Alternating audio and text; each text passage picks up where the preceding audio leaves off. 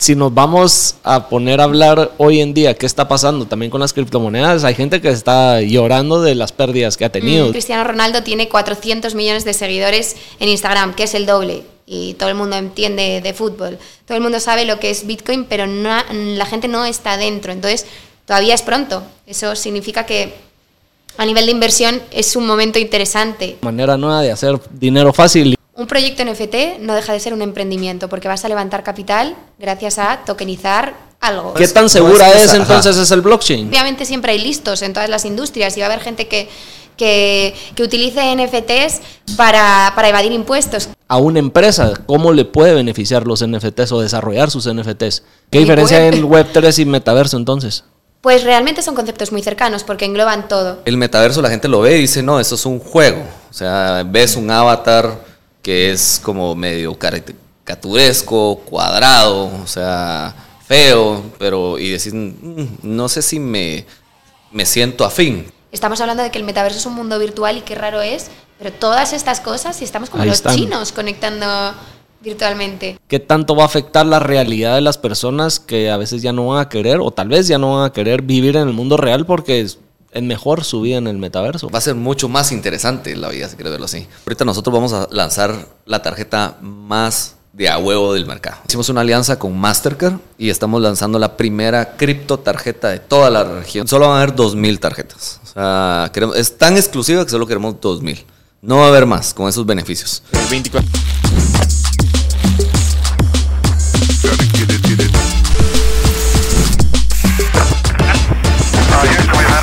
Bueno, hablemos pajas. David, Lauri, gracias por venir a Hablando Pajas.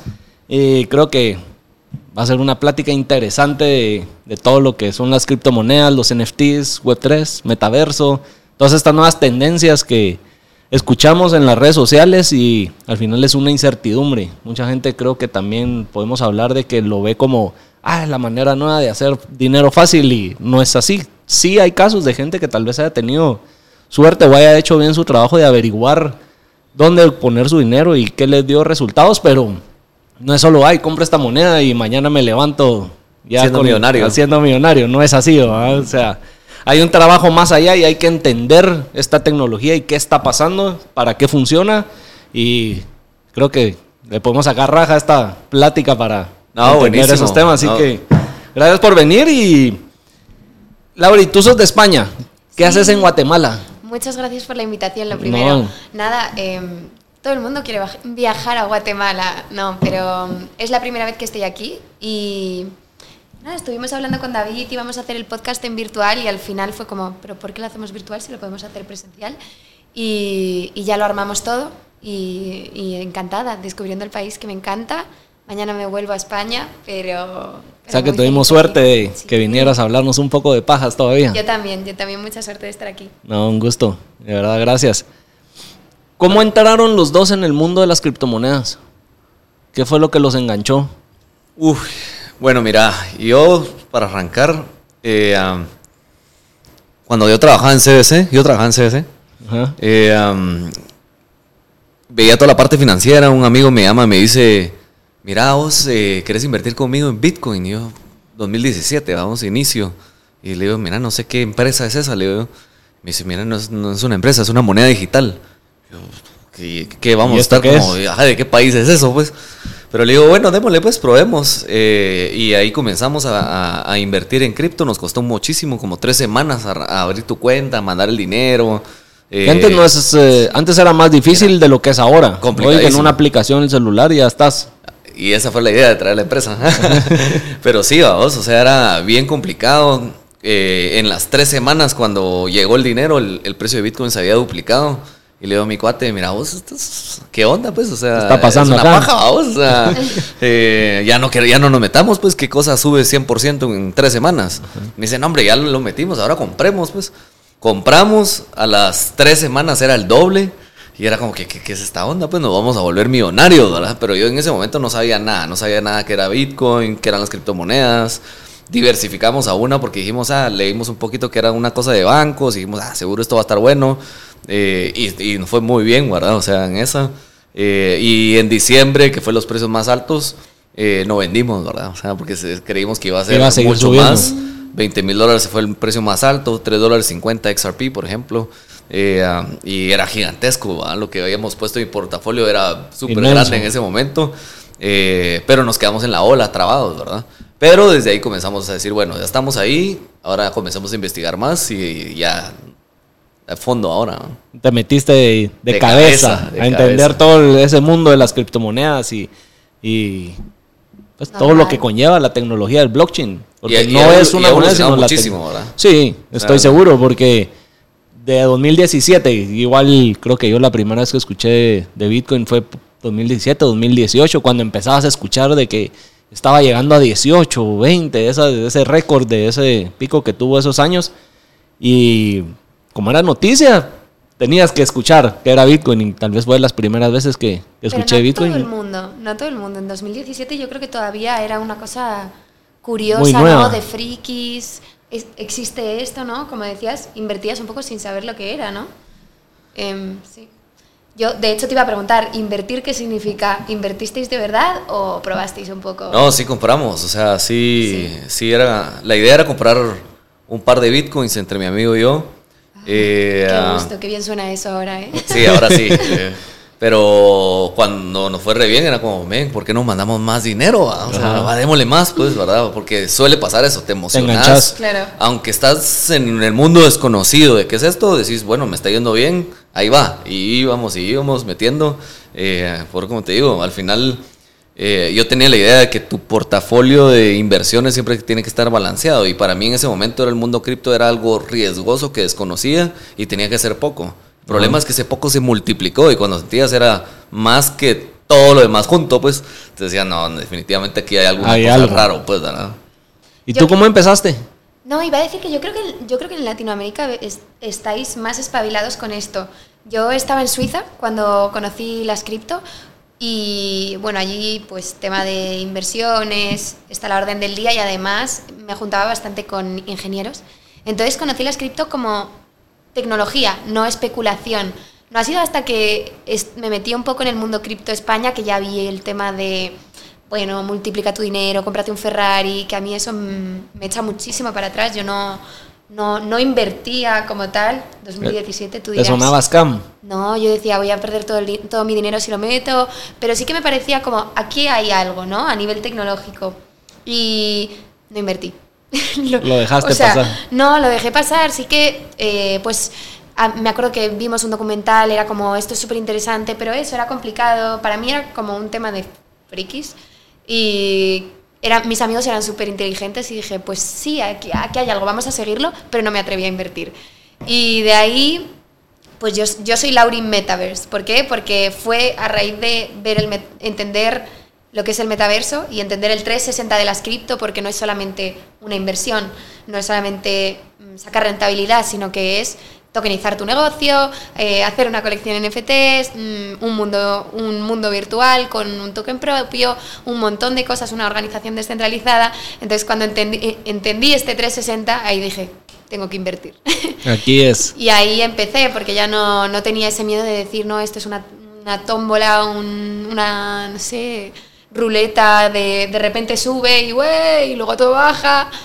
Y, y así fue yo estaba allí en, en, Suiza siguiéndolo y para mí fue la cuarentena cuando me cambió mucho el chip y dije, de verdad, pues en cuarentena todos estuvimos encerrados y recurrimos mucho más a tecnologías para conectar. Eh, en España utilizábamos una, una, aplicación que se llamaba Clubhouse, no, Clubhouse no, em, House Party y Clubhouse también. Y en House Party hacíamos copas virtuales y de verdad, o sea, en Madrid es un poco bueno, no voy a decir cerrado, pero pues, o como en todos los sitios, supongo, ¿no? Al final te conoces todos los locales y, conocíamos a gente haciendo copas en esta aplicación. Entraba gente en distintos grupos, entonces yo decía, madre mía, y es que estamos hablando de que el metaverso es un mundo virtual y qué raro es, pero todas estas cosas, y estamos como los chinos conectando virtualmente. Y, bueno, pues esto es una idea muy superficial, pero si profundizas, eh, al final todo es tecnología, blockchain y todas estas cosas que se pueden hacer, puedes sacar un negocio, puedes sacar, eh, bueno, mm, lo que decíamos, ¿no? Que si al final eres el primero, pues sí que puedes sacar buena rentabilidad. No, no solamente invirtiendo, sino emprendiendo, ¿no? Sí, es, y hay que saber hacerlo, porque estoy seguro que yo me pongo a crear algo en el Web3 o en el metaverso y puede que sea el mayor fracaso. También no es que sea... Pero hay cosas muy locas. Hay cosas muy locas. Yo puedo, puedo vender bebidas en el, en el ah. metaverso y ahí va a haber alguien que lo va a querer comprar. Claro, o, haces NFTs de algo así muy raro y de repente es innovador, a la gente le hace gracia y, lo petas. Sí. y vas a ver que de, de, verdad te va a explotar la mente con las ideas que te vamos a dar aquí. Porque no es tan complejo, o sea, suena, suena como que fuera chino y decís, no, definitivamente es una locura ir a programar en la Web 3.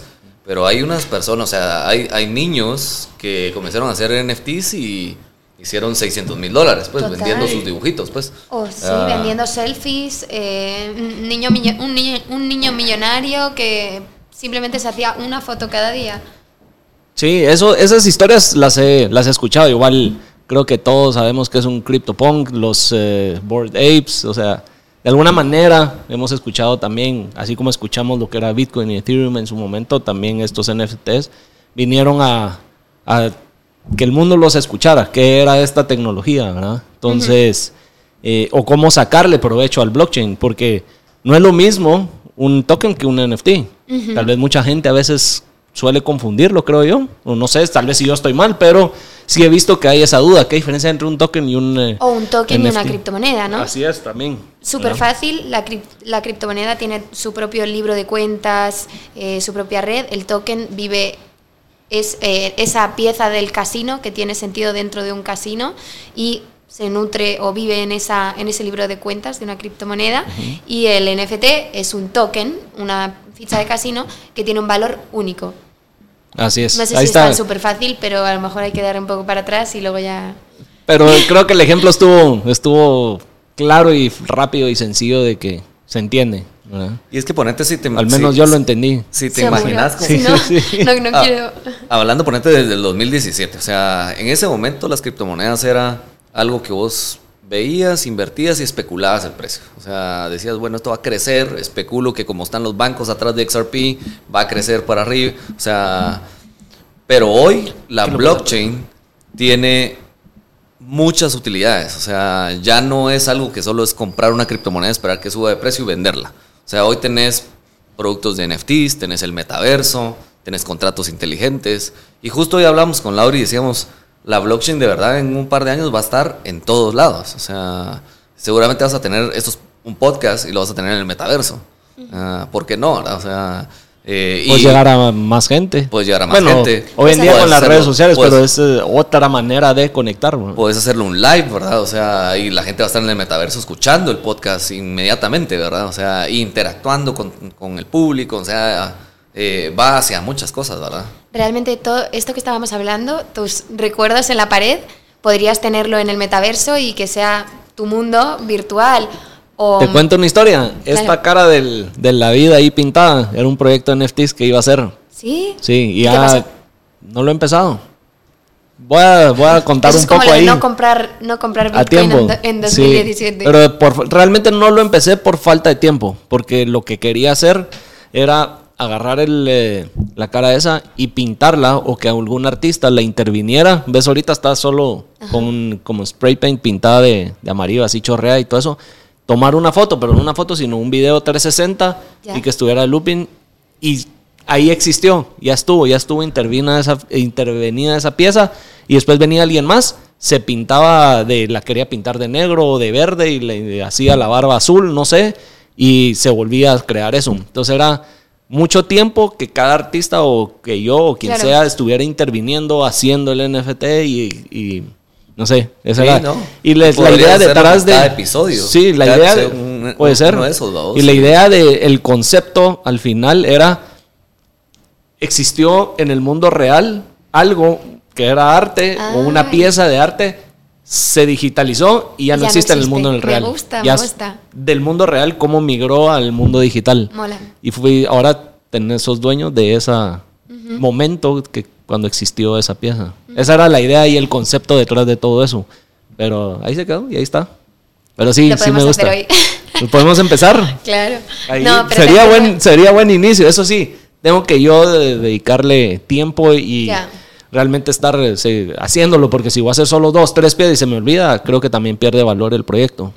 es, es, es, un poco lo que hablábamos esta mañana, que al final realmente es tiempo lo que te cuesta, ¿no? Eh, un proyecto NFT no deja de ser un emprendimiento, porque vas a levantar capital gracias a tokenizar algo, esto o, cualquier cosa, ¿no? Eh, pero un negocio digital no necesitas la misma inversión que un negocio cualquiera, entonces mm, Igual que a ti se te ha ocurrido hacer esto, cualquiera puede hacer cualquier jueguecito de estos y, podría funcionar. Sí, pues ahí va. La idea ahí está. Si ya me la roba alguien después de escuchar esto, ahí quedó. Te no, que poner las pilas. Sí, ahora ya me, comprometí. ¿Dónde están los rotuladores? De paso uno y empezamos.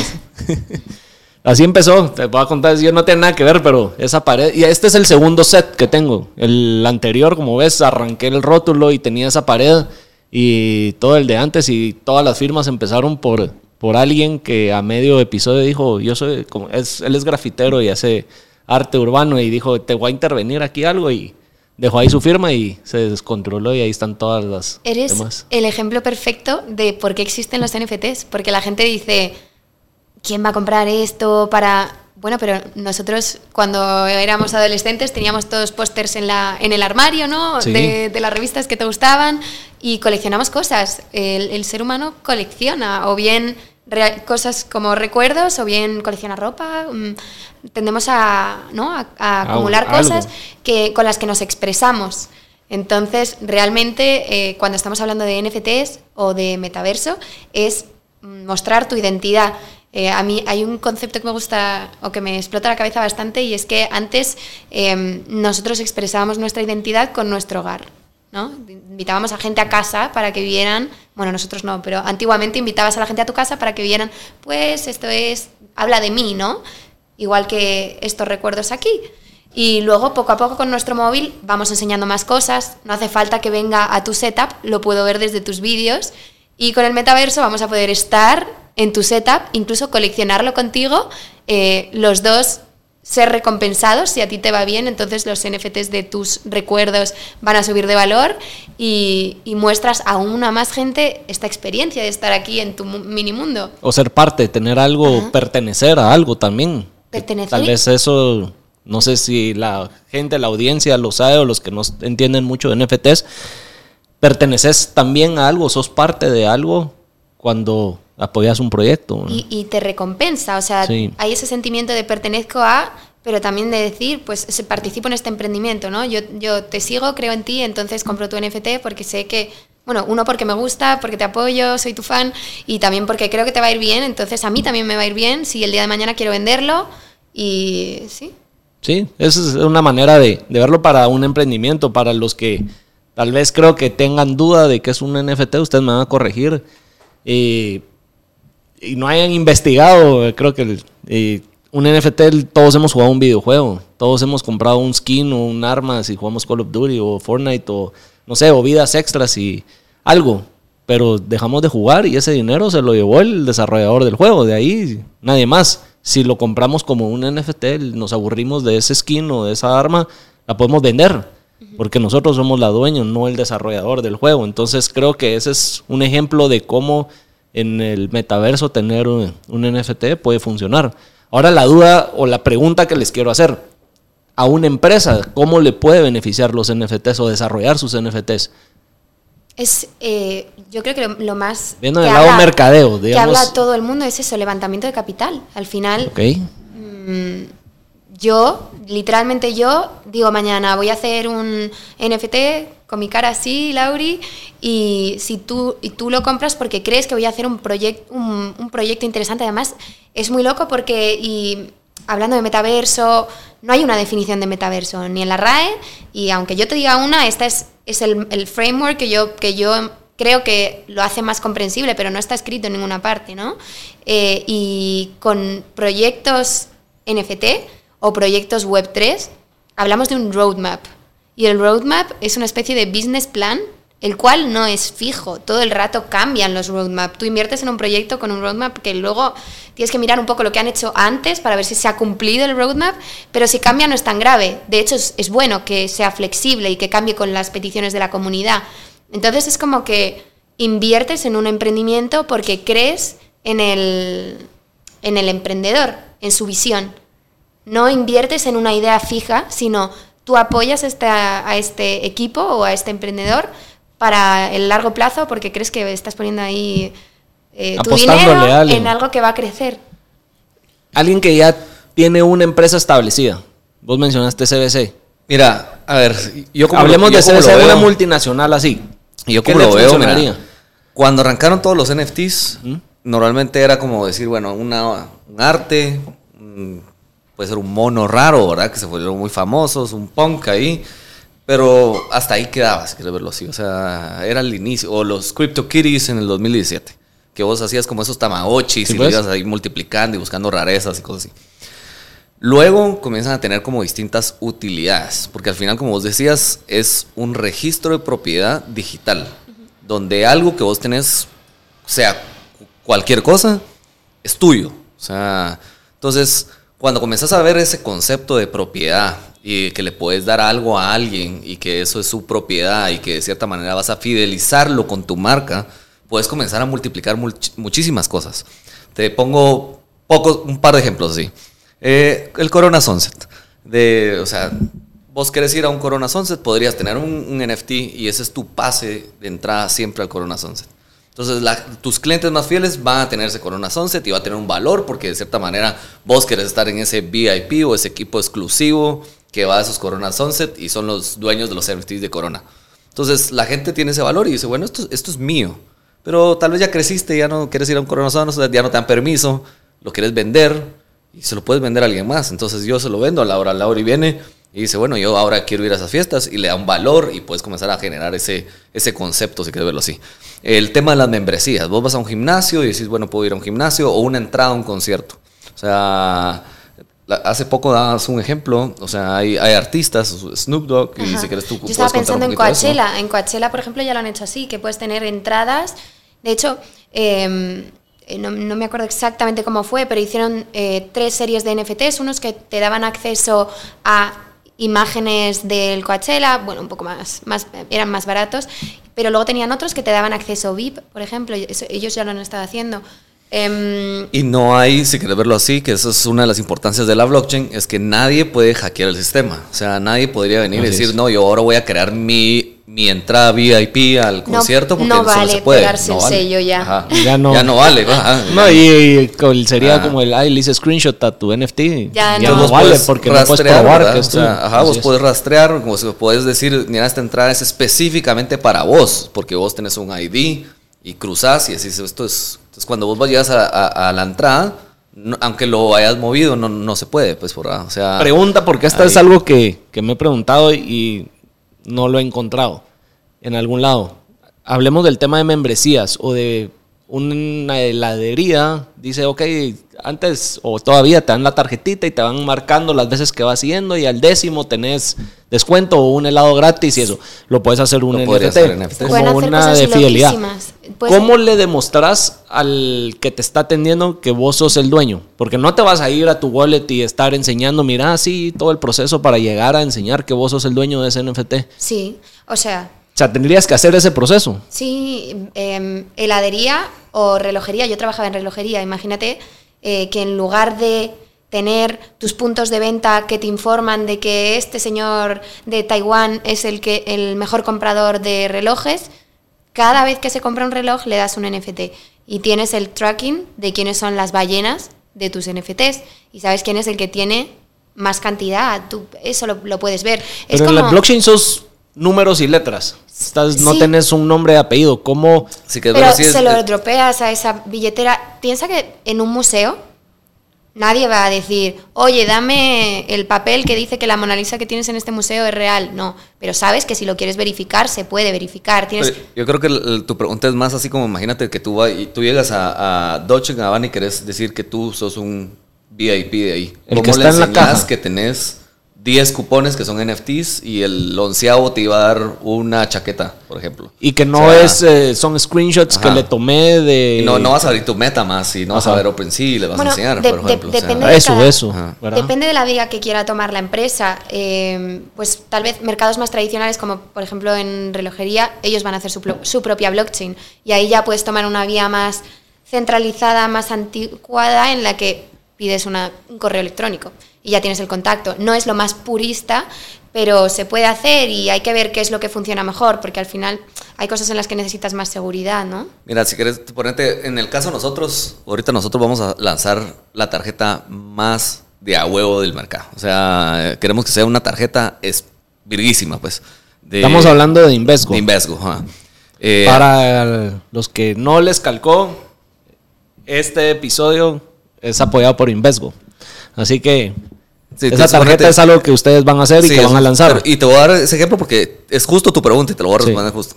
Esa tarjeta solo tiene dos solo van a haber dos mil tarjetas. O sea, es tan exclusiva que solo queremos dos mil. No va a haber más con esos beneficios. Para vos tener ese, eh, ese, esa tarjeta tenés que comprar un NFT. Y eso es lo que evolucionan los NFTs a hacer un, un, NFT con utilidad. O sea, vos sos dueño de ese NFT, ese arte, eh, y vas a tener derecho a tu tarjeta.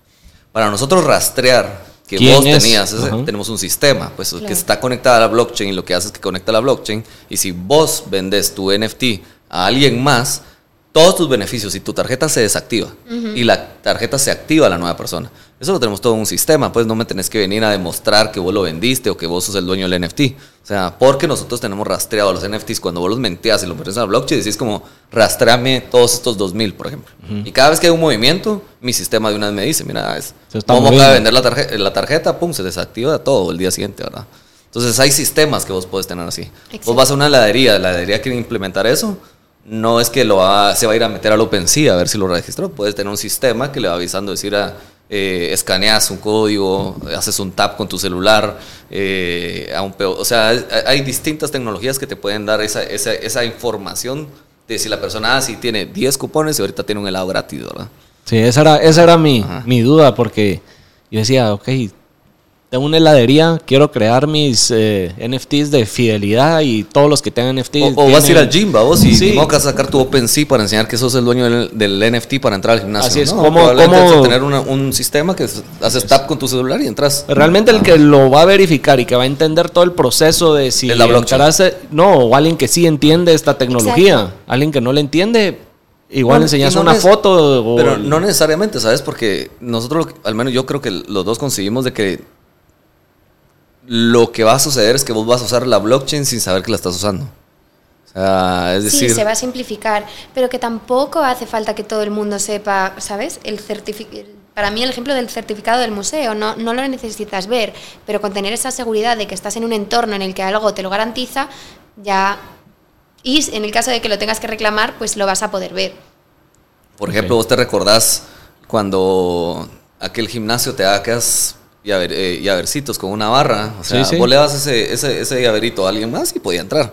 O sea, pero con, con una wallet directa en un sistema que tal vez el, el, mostrador, el que está en el mostrador no tiene nada de conocimiento de blockchain, pero simplemente el sistema le dice, pum, le sale online, le sale el Face ID de la persona y dice, ah, sí, este es Momo, pues pasa adelante, pues.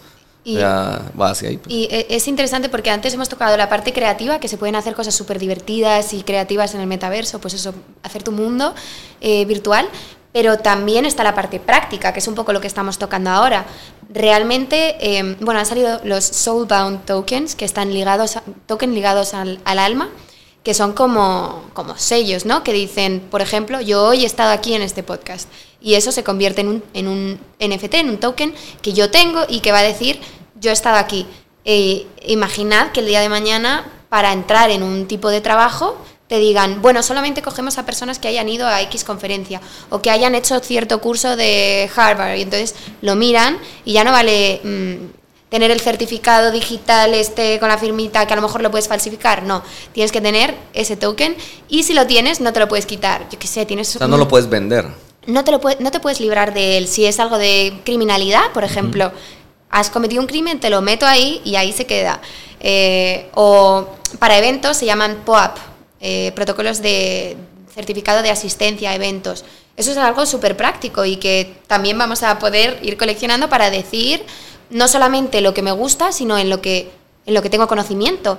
Eh, para, tarjetas sanitarias es súper interesante. Piensa que una historia loca, pero eh, me acuerdo que estaba en, en, Zanzíbar y hablaba con una, una asiática súper simpática que hablaba español de esto que decía patatas y poco más. Y me dice, no, pues ¿sabes lo que me pasó? Estaba en, no sé en qué sitio, en Latinoamérica en algún lugar, en, creo que estaba en, no sé, en Argentina o algo así, dice, y tuve un problema, me hice daño haciendo kitesurf en el brazo, tal, y de repente estaba entrando en el hospital y oigo, hígado, no sé qué, tal, y me y me habían llenado, me habían puesto con la bata, me estaban llevando en una camilla a un sitio y dije, y, que la chica dijo, hígado, ¿cómo que hígado? No, brazo, brazo, brazo. Y que la estaban metiendo a cambiarle un órgano porque se habían equivocado.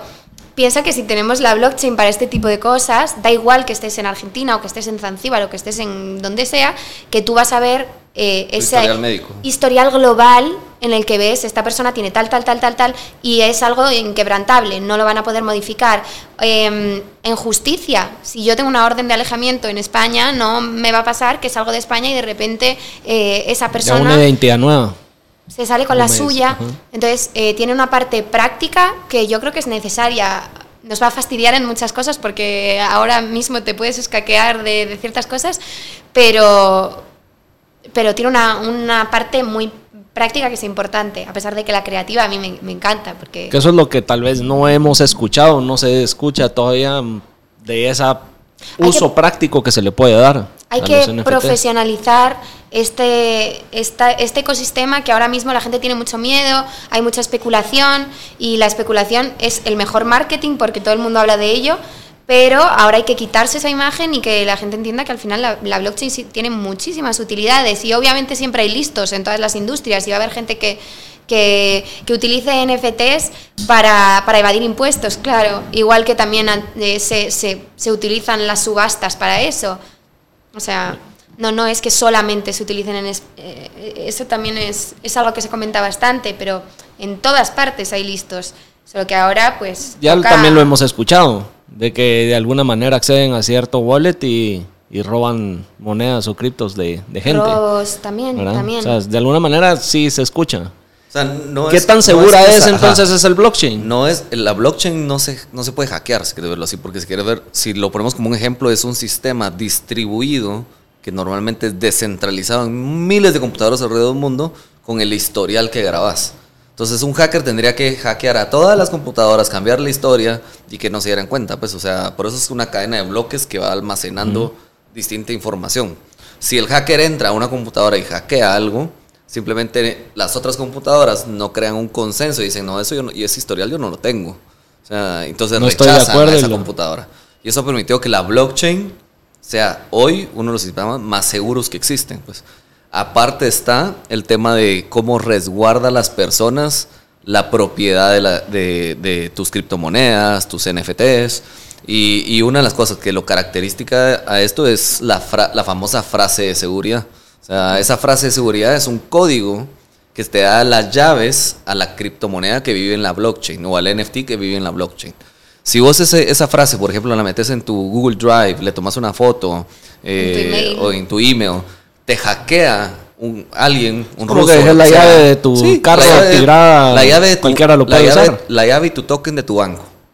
Si alguien tiene eso, puede entrar a tu banca en línea, sacarte el dinero porque tiene todo. O sea, tiene como firmar tu cheque, si quieres verlo así. ¿Dónde es la mejor manera de guardar esas llaves? Ah, eso es... hay, libros para escribirlo que son eh, hojas que, que, no se van a quemar. Eh, o sea, hay un montón de técnicas frikis para, para guardar tu llave de seguridad. Dicen, dale la mitad a tu padre y la mitad a tu madre. O sea, ni siquiera le des todo a la misma persona, porque a lo mejor... Mm, yo, tenía yo, tenía un amigo argentino que normalmente son 12 palabras. Ponete le dio una de esas palabras a cada amigo en uno de esos papeles que no lo puedes, no puedes volver a escribir ni lo puedes quemar el papel. Eh, y solo en su testamento estaba el orden de, los amigos. What? Entonces es locura. ¿Y qué pasa si se muere un amigo antes? Así es. Eh, eso fue la historia que me contó él, pues, ¿verdad? No sé cómo era su plan B, o sea, o sea Eh, yo no, no he hecho eso, pues, pero normalmente nunca te vas a la parte digital, ¿verdad? Porque normalmente esas son las, las áreas vulnerables. Zona caliente. Te, te roban tu iCloud y lo primero que hace el hacker es ir a ver eso. Y él sí sabe que es una frase de seguridad, entonces fácilmente entra a, robarte tus criptos. Eh, igual el To Drive de Google, todo eso, todos esos medios son muy inseguros, si quieres verlo así. Pero la, ahí sí entras a la parte física, o sea, apuntarlo, tener a plan A, plan B, plan C. y a mí me ha pasado, a mí me pasó. Una vez, como no vivimos en Suiza, aquí, ¿verdad? Eh, salimos a comprar la leche a dos calles de la oficina y regresando nos roban el celular. Y ahí yo tengo mi wallet de Abra, pues, o sea, entonces dije, bueno, mi, mi Abra, dije, pero eso es súper fácil replicarlo. Vas a un iPad, otro celular, metes la frase, y recuperas los fondos. No, pasa nada, pues. Eh, um, pero mi plan A no me recordaba. Sea, yo dije, yo estoy seguro que lo había metido en este lugar y no lo encontraba. Entonces dije, pero de suerte tenía mi plan B, ¿verdad? Entonces fui al plan B y ahí estaba. Entonces dije, bueno, listo, pum, restaurado, listo, fresh, ¿verdad? A mí me pasó hace poco, pero eso era un wallet que no tenía nada. Y bueno, tal vez como 15 dólares o algo así que tenía el screenshot de la frase de seguridad en un celular que en el IMF, que es un festival aquí en Guatemala, se me arruinó el celular. O sea, entre la lluvia. Sí, así lo tenía. Y como tenía 15 dólares, no le. Ya. No, o sea, yo sé que es dinero, pero no, no le, nunca le puse como mucho coco porque solo quería probar ese wallet. No, no la uso en el día a día. Entonces lo tenía en screenshot. Y cuando lo perdí, yo dije, ¿y si la quiero volver a usar? ¿Y si quiero hacer eso? Ahí se fue. Y en el backup, así en el. No subo nada a la nube de mi celular, entonces se había ido. Mira, así ha, pensado mucha gente en el pasado cuando decía, no, pues ahí tengo 15 dólares de Bitcoin, no pasa nada, en mi ordenador lo voy a tirar y hoy pueden ser un par de milloncitos, ¿verdad? También, bueno, eso hemos escuchado de gente que ahí anda buscando en la basura flash viejos.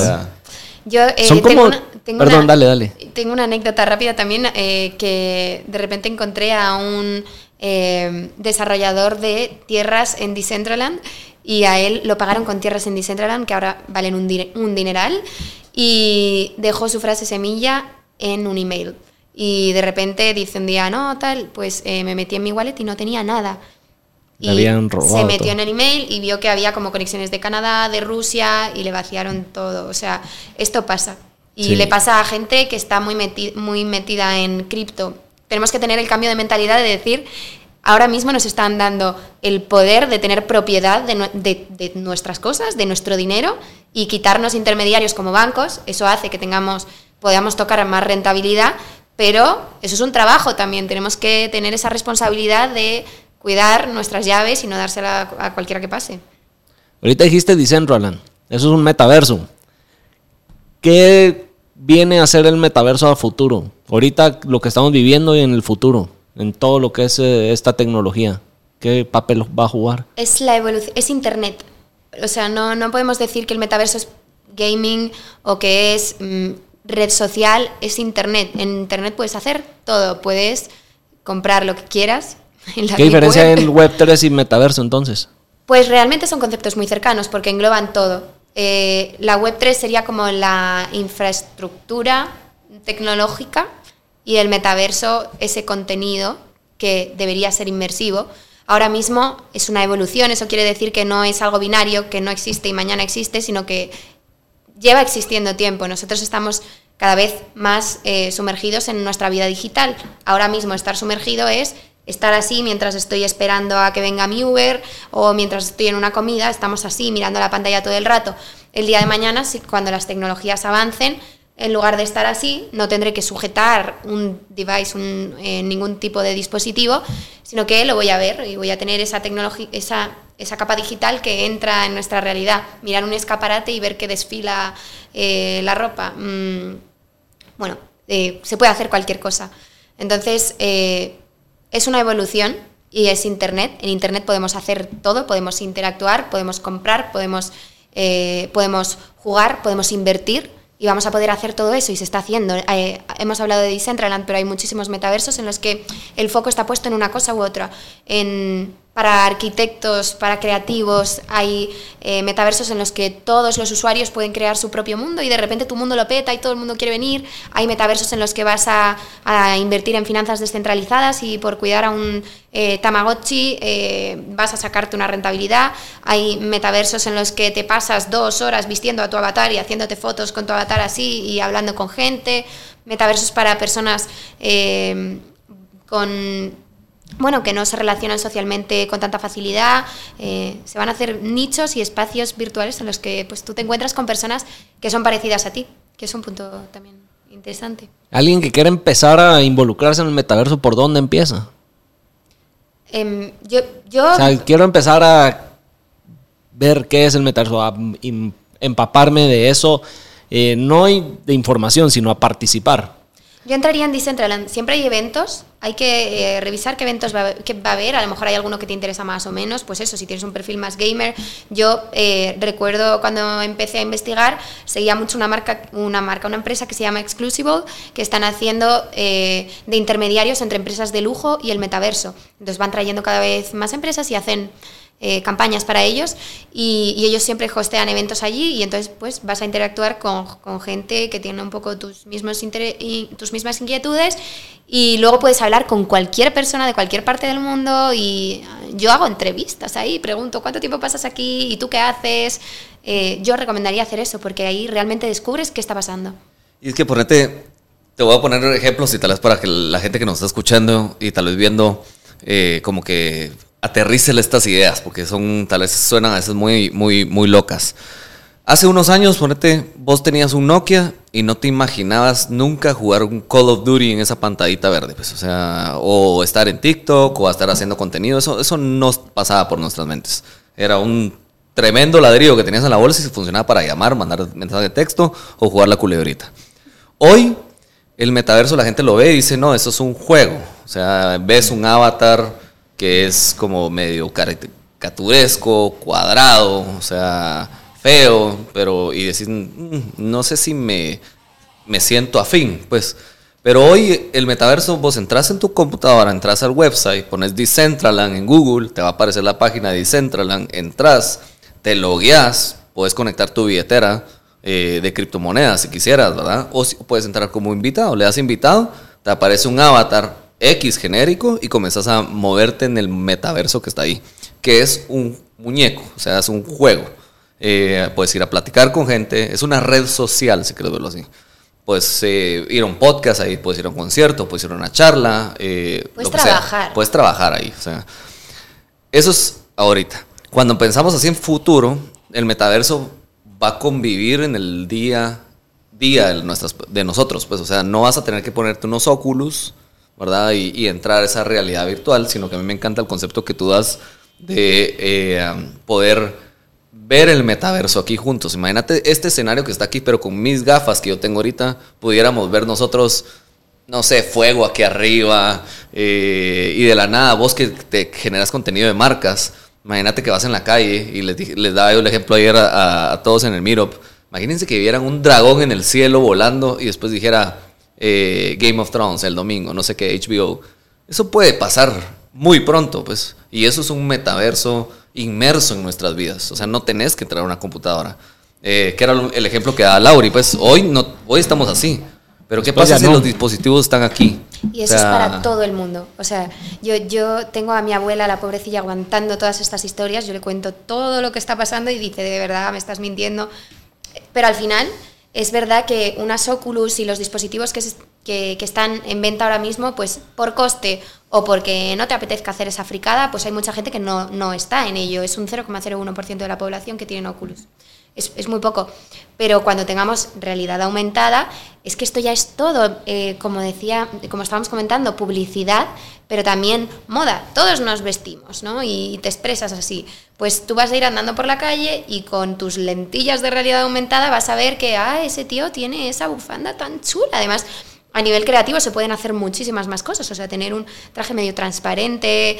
Eh, y eso lo van a ver abuelos, niños, gamers o ejecutivos. Todos vamos a ver esa capa digital y por eso el metaverso es para todo el mundo, no es para conectarte en el ordenador y explorar. A día de hoy sí, y puedes enterarte un poco de lo que está pasando, pero la realidad es que es Internet con más tecnología y con dándole más importancia a esa vida digital, que ya se la estamos dando, porque todos pasamos, yo creo, al menos seis horas mirando la pantalla. Pues cuando mirar la pantalla no nos cueste sacar algo del bolsillo y esté en todas partes, va a cambiar. todos vamos ¿Cuánto tiempo crees que va a pasar para que ya estemos con esa realidad aumentada, inmersa en la realidad? Esa es la pregunta, yo creo, del millón, pero y yo también siempre miro cuánto dicen que va a tardar las grandes empresas que están invirtiendo, haciendo adquisiciones. Hablan de como 10 años. Y también se están haciendo inversiones para, para, para bolsas de trabajo de aquí a 2030. Eh, yo calculo no más de 5 años. O sea, menos. Menos. O sea, eh, pongámonos a pensar como hacia atrás, pues, ¿verdad? O sea, eh, hace 5 años no existía el juego de Pokémon que ibas vos en la calle con tu celular buscando dónde estaba el Pokémon en la calle. Pues si te decían, no, en el obelisco ahí está el Pokémon raro y la gente se iba al obelisco a cazarlo, pues, ¿verdad? Eh, pero es, ya hoy Ray-Ban está metiéndose a tecnología con sus lentes y tener, no sé, tu WhatsApp aquí, tu navegar, o sea, eh, y la tecnología avanza cada vez más rápido, pues, o sea, eh, la innovación tecnológica, o sea, tiene un acelere muy rápido mm. en el desarrollo. Entonces, yo muy próximo veo que ya vas a estar usando gafas, lentes de contacto eh, y las pantallas las vas a ver aquí enfrente tuyo, pues, o sea, de la nada vas a ver gente que está como que, no sé, tocando algo, ¿verdad? O sea, enfrente de él y realmente es que está, inmerso en algo, pues, ¿verdad? O sea, eh, hoy tú te pones los óculos y estás trabajando en una oficina virtual. Puedes ver tus correos, escribir correos en el mundo virtual y simplemente estás viendo un tipo con unos lentesones haciendo esto, pues, ¿verdad? pero en poco tiempo va a ser normal. Este es tipo Black Mirror, esta vaina. Pues, Pero que tanto va... Ahí sí que la pregunta controversial o el comentario controversial que se escucha mucho, ¿qué tanto va a afectar la realidad de las personas que a veces ya no van a querer o tal vez ya no van a querer vivir en el mundo real porque es mejor su vida en el metaverso o en el en ese mundo. sale muchísimo ese tema, pero de ver, existen los dos lados de la moneda. Eh, como decía, por ejemplo, en Roblox es muy famoso un, mundo virtual que existe para niños con autismo. ¿Y cuánto ayudaría a los niños que antes estaban en su pueblo, o sea, en un pueblo de 50 habitantes y tienes un niño autista, ese niño se muere, creces con un trauma enorme. Pero ahora te puedes meter en un, gracias a Internet, puedes entrar en un sitio en el que creces entendido. Digo, podrá mejorar muchísimo o no mejorar nada, pero por lo menos no creces con ese trauma, ¿no? Entonces, sí, eh, los extremos en todo son malos, pero no es como que no exista el extremo ahora. Niño rata ya existen a día de hoy, pues con el metaverso van a estar más, eh, pues es verdad que, se facilita ¿no? esa inmersión, pero no es como que sea algo que no exista ya y que solamente vaya a ser negativo. Creo que con mm, abrir puertas siempre tiene un lado positivo, no sé. Mira, yo como lo veo es, es, cada vez el mundo es, está más conectado. O sea, nosotros nos conocimos por las redes sociales, pues, ¿verdad? O sea, eh, creería que si esto no hubiera existido, muy difícilmente nuestras vidas se hubieran conectado. O sea, hoy vos pensarías, dirías, preferiría dejar mi iPhone o dejar este smartphone y regresar a un Nokia del pasado. Tu vida sería mejor antes que ahorita hoy es más fácil muchas cosas. Sin duda es más fácil. Ahorita, pues, o sea, la gente nos está escuchando el podcast con su smartphone seguramente, pues.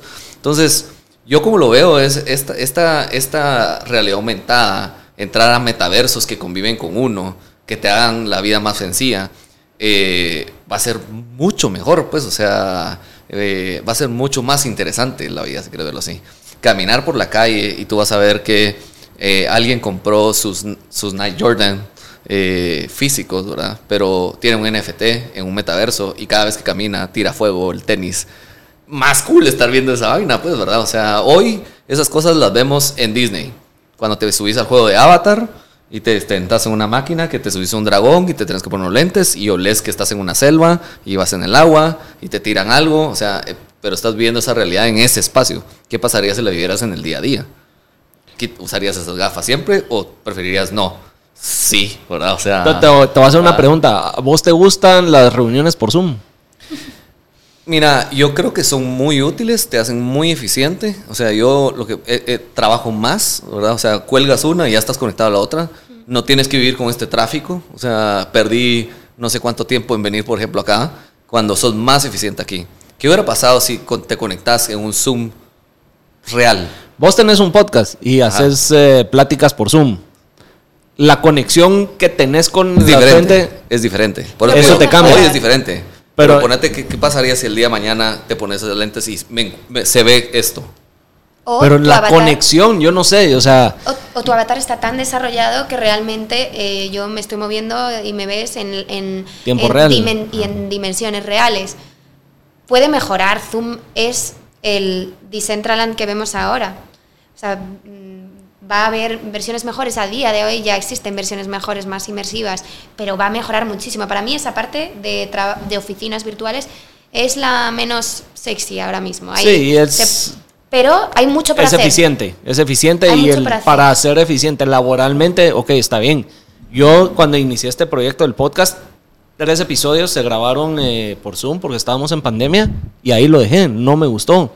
Y de verdad sigo con la las cosas de que a veces una reunión, bueno, Zoom, sé que es laboral, le hago ganas, no tengo la que interactuar con la gente. es lo que te digo. Y el, podcast, de verdad, de esas que grabé, a que se hizo ya el primer episodio que salió así formal al aire, es hasta después de pandemia que logré hacerlo y logré darle forma, porque yo soy una persona social, si lo quieres ver así, me gusta interactuar con la gente, me gusta la conexión humana y eso se va a perder. Si no, ¿Cómo que no?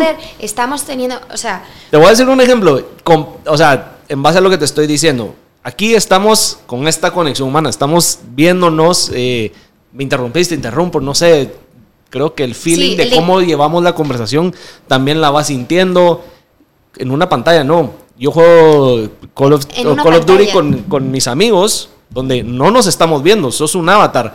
Y estamos hablando así como estamos hablando aquí, con los audífonos y eso. Y no es lo mismo. O sea, sí, nos matamos de la risa, la pasamos muy bien y ahí me paso horas y lo que querás, pero siento que no termina de ser lo mismo. Yo eh, he dicho ese no porque absolutamente no estamos conectando menos, estamos conectando mucho más. Volvemos al ejemplo del pueblo. Yo estoy en un pueblo, conecto con cuatro personas en el pueblo que tienen mi edad.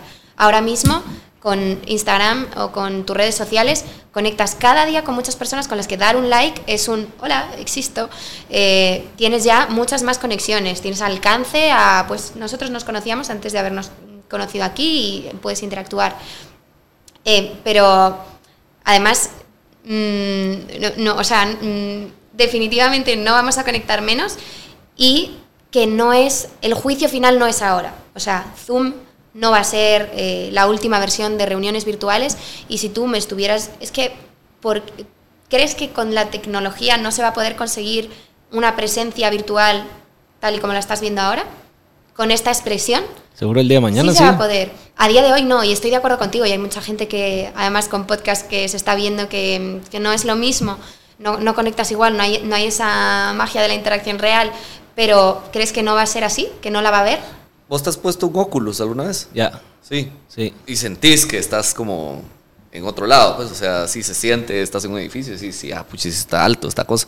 O sea, sí, te da ciertos sentimientos. Un poquito lo que voy, por supuesto, yo estoy de acuerdo con vos. Hoy, sí, el Zoom es como, va, ahí perdes, perdes ese feeling. O sea, vas al grano en las cosas, reuniones de trabajo y, y ahí te desconectas y hay una pérdida de conexión humana.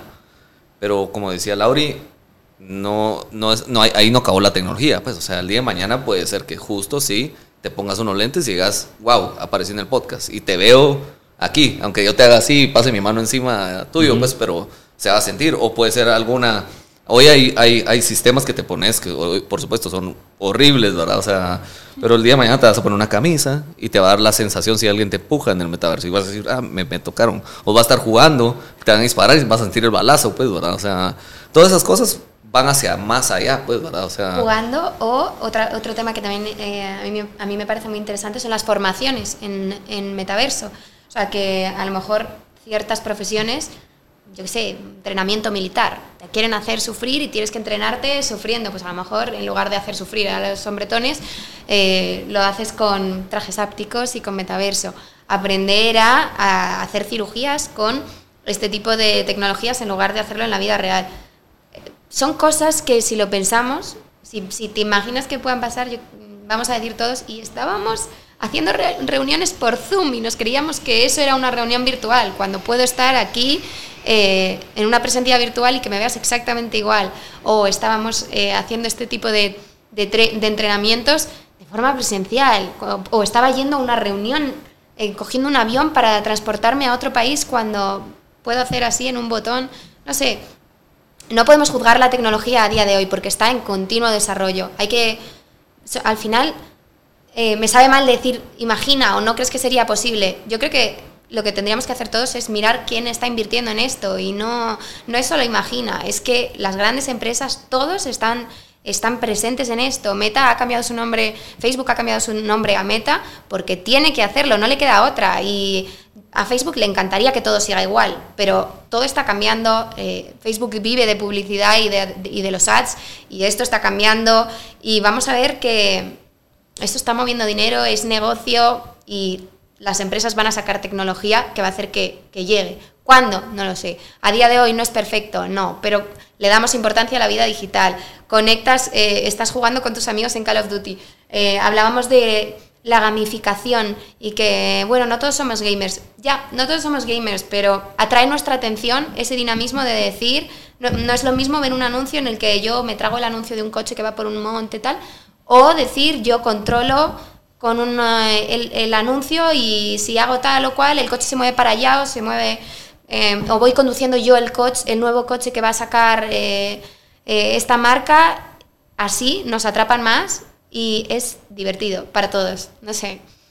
creo que la tecnología va a llegar y, va a dinamizar cosas de nuestro día a día que, a día de hoy decimos, oh, ¿cómo vamos a hacer esto así? Pero tiene todo el sentido. Estoy seguro que sí. Y no es que yo esté en contra. Es más, yo estoy a favor de, toda esta tecnología, pero estoy seguro que hay muchos que tienen esa misma duda del, o piensan de la manera que me acabo de expresar. Y por eso les hacía la pregunta, para, para enseñar el otro lado de la moneda o expresar lo que la gente tal vez cree en eso, porque han de decir también, sí, ¿qué? ¿De qué voy a vivir? ¿Cómo voy a trabajar en algo virtual? ¿Qué me voy a poner a cambiarle la llanta al carro que en el metaverso. No, ya mi taller mecánico ya murió, no sé, pensando en alguien que sí necesita de la interacción humana o de que algo en el mundo real suceda para ellos poder mira, hacer hoy, trabajo. Mira, hoy existen la naturaleza, vamos, el ir y decir, ah, mira este paisaje y tomarle la foto a eso, el viajar, conocer eh, las culturas, todo eso, no sé. O sea, hay gente que va a decir cómo eso se va a trasladar al mundo digital y, se va a perder. Y puede ser, vamos, o sea, lo que pasa es que, por ejemplo, ahorita, si quieres verlo así, alguien nostálgico te diría, ay, voy a ir a mandar una carta en el código postal y que te llegue en un par de semanas cuando llegues a España de regreso, pues, o sea, por, por nostalgia, pues, o sea, voy a ir a crear un blockbuster por nostalgia o, ahora los discos eh, viniles por, por, nostalgia. Lo mismo puede pasar, ¿verdad? O sea, eh, el tema es que hoy, por ejemplo, en el metaverso ya existen trabajos digitales. O sea, eh, hoy les daba un ejemplo, les decía, mira, así como estás vos en Call of Duty, ¿qué pasaría si fuera un Call of Duty 24/7? En, un, en una base 24/7 donde puedes ser atacado a cualquier hora. O sea, eh, vos, vos tenés que dormir en la vida real, pero necesitas vigilar tu, tu base. Pues entonces puedes contratar a alguien en, en China o en, o en Filipinas que sea tu vigía. ¿Verdad? O sea, y que ellos sean los que estén ahí. Hoy existen metaversos en el de espacios donde vos compras naves que son NFTs que te valen 100 mil dólares la nave. Y tenés que buscar a alguien que, te, que, que esté buscando recursos en planetas. Entonces contratás a gente que juegue por vos mientras que vos no querés estar haciendo esa, esa parte aburrida que es recolectar minerales, pues. Eh, y hay trabajos ahí, ¿verdad? O sea, hoy en un metaverso vos tenés arquitectos construyendo el metaverso, ¿verdad? O sea...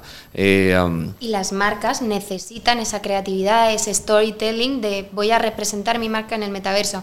Van a necesitar talento que sea capaz de edificar, pero también de hacer el, el storytelling de qué vas a ver en mi mundo virtual. Se, surgen nuevos trabajos y no necesariamente cualificados, porque pueden ser trabajos que parecen un juego. Eh, caminar con Steppen, por ejemplo, de repente te recompensan por andar. Eh, pueden ser por, cuidar a tu Tamagotchi. Pueden ser cosas de lo más absurdas, pero al final tenemos que entender que nuestro tiempo en Internet vale, vale dinero. Ahora mismo ese dinero se lo llevan las grandes tecnológicas, pero ¿por qué no? Con, otra, con otro tipo de espacios en Internet vamos a recibir parte de ese dinero también.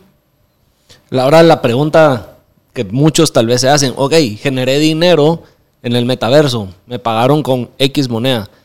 ¿Cómo la vuelvo un fiat para yo poder ir al supermercado y comprar algo y poder comer? Se me, ya no tengo una playera, necesito una nueva. ¿Cómo yo lo vuelvo Hoy hay, hay, la, más común, si quieres verlo así, aquí en Guatemala, es nosotros en, la aplicación de ahora tenemos más de 100 criptomonedas. Tenemos Mana, que es la criptomoneda de Decentraland. Tenemos Engine, que es también otro. Tenemos Sand, ¿verdad? Que es de, del, Sandbox. De Sandbox. Eh, um, entonces, al final, si vos recibís esas recompensas porque vendiste un terreno en Decentraland y te dieron 100 mil dólares en Mana, vos lo pasás a la billetera de Abra entras a, una, a un lugar de intercambio, puedes vender tu Decentraland al precio en este momento, pasarlo a quetzales, y hoy en Guatemala puedes retirar el efectivo en un cajero 5E, puedes mandarlo a tu cuenta de banco directamente.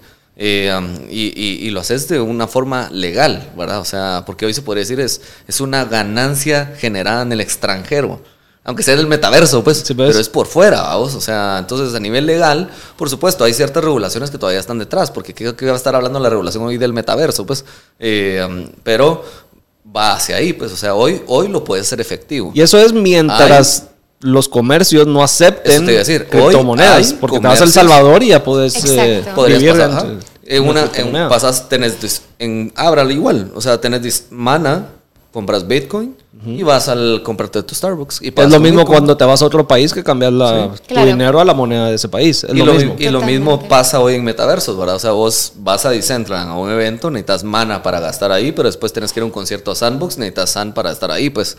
O sea, es, es, es, hacia eso va, ¿verdad? O sea, yo decía hace como dos, tres años, les decía yo, no es que una criptomoneda va a dominar el mundo para mí va a ser una múltiple billetera donde vas a tener distintas criptomonedas y vas a interactuar en distintos usos. Quiero mandar yo dinero rápido a cualquier otro lado. Bueno, puedo usar Bitcoin Lightning o puedo usar una stablecoin que usa una, sea muy barata, una, un, un, Tether usando la blockchain de Tron, es muy barato.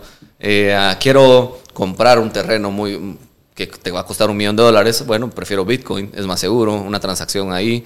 Eh, quiero hacer un contrato inteligente, voy a usar la red Ethereum voy a ir a votar las elecciones y quiero que eso se quede registrado en la blockchain, probablemente va a estar en Ethereum.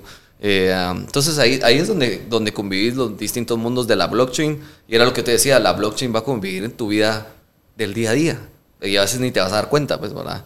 O sea, simplemente el, valor de la blockchain es lo que hace eh, esto grande, pues, y decir esto no se va a acabar, pues, o sea, y ahí por eso ves a, bancos gigantes como JP Morgan, Bank of America, metiéndose full a meterse en cripto.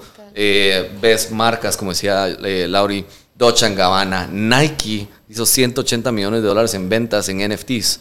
entonces, están ahí metidos, ¿verdad? O sea, entonces esto, esto vino a quedarse. O sea, es como que tal vez cuando mandabas el primer correo dijeras, no, esto ya se va a morir Hoy la internet la tienes en todos lados. Así es. ¿Qué pasa con la gente que dice, ok, esto del Web3 ya no está descentralizado, todas estas empresas grandes que controlaban nuestra información y la manera en la que vivíamos va a desaparecer?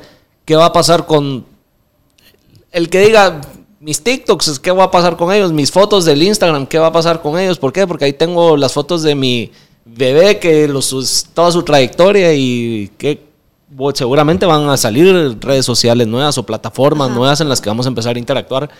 ¿Qué va a pasar con eso o cómo podemos migrar a lo nuevo? Es súper interesante a nivel de creador, para creadores de contenido. Eh, la Web3 lo que trae es eliminar intermediarios. Yo, por ejemplo, empecé a crear vídeos en TikTok, pero efectivamente la plataforma puede cerrar. Eh, en España teníamos Twenty, que era el Facebook de España, y de repente cerraron. Y literalmente nos mandaron un email a todos en España y fue como... Perdiste todo. Para cerrar Twenty, descárgate todas tus fotos. Eh, si quieres conservar tu pasado oscuro, descárgatelas. Y de verdad fue un momento en, nuestra historia en la que todos descargamos eh, las fotos porque desaparecieron. Pero eso es así. el dueño, el propietario de ese espacio en Internet es Instagram, ellos te lo ponen fácil, te creas un perfil en un minuto, pero es su propiedad. Tú estás ahí de alquilado. Em, pero ya empiezan a existir plataformas eh, descentralizadas en las que se pueden crear aplicaciones descentralizadas, donde como creador de contenido, la relación es creador de contenido usuario, no hay nadie de por medio. Si me van a pagar, va a ser porque hay muchos usuarios que están viendo mi show y yo eh, soy propietario de mi perfil como si mi perfil fuera un NFT y ese NFT se revaloriza y yo me lo llevo siempre. Cuando hablábamos del Call of Duty, mm, no, te no vas a tener el problema de que la plataforma no te deja revender. No, no, no, esto es mío y hoy lo tengo aquí, pero mañana me lo llevo a otro sitio. Si yo estoy en TikTok, pero quiero empezar en YouTube, tengo que empezar de cero. De esta forma, no, porque esa es mi identidad, es mi, mi NFT. Y esto existe ya, eh, hay un protocolo bastante serio. Es verdad que es muy difícil decir en cripto un protocolo serio, completamente fiable, porque todo está cambiando y, todo está a riesgo de y hay que controlarlo día a día. Pero Lens es un proyecto ahora mismo muy interesante con el CEO de, de AVE, que es un protocolo de, finanzas descentralizadas muy eh, reputado, y, lo va a pegar fuerte. Y de hecho nace porque pues, a Trump le cerraron Twitter por polémica. O sea, los dueños de ese espacio en Internet no son los usuarios, son las grandes empresas. ¿Y por qué tiene que ser así? O, no sé, hay muchas cosas que no nos planteamos que tal vez en Internet no deberían ser así, porque es gratis enviar un email y no es gratis hacer una transferencia bancaria. Pues aparece Bitcoin y de repente dices, ah, sí se puede, ¿no? ¿Por qué? Sí, es ir resolviendo problemas actuales a cómo se va mejorando es una revolución. la vida. Alguien que quiera empezar a invertir en cripto, meterse en la Web3, en metaverso, NFT, NFTs. Yo sé que es muy extenso la pregunta o la respuesta a esta pregunta, pero ¿por dónde puede empezar a, empaparse de esto, a participar? Yo, diría entrar en comunidad. Para mí es, eh, al final somos una comunidad que dirá alguno que es una secta, porque claro, te pones a hablar del tema y es un, no parar, pero es súper welcoming y todos estamos aprendiendo. O sea, da igual cuánto tiempo lleves, porque como cada día cambia, tú si desconectas 10 días, luego dices, ¿qué? Ha pasado esto y lo otro.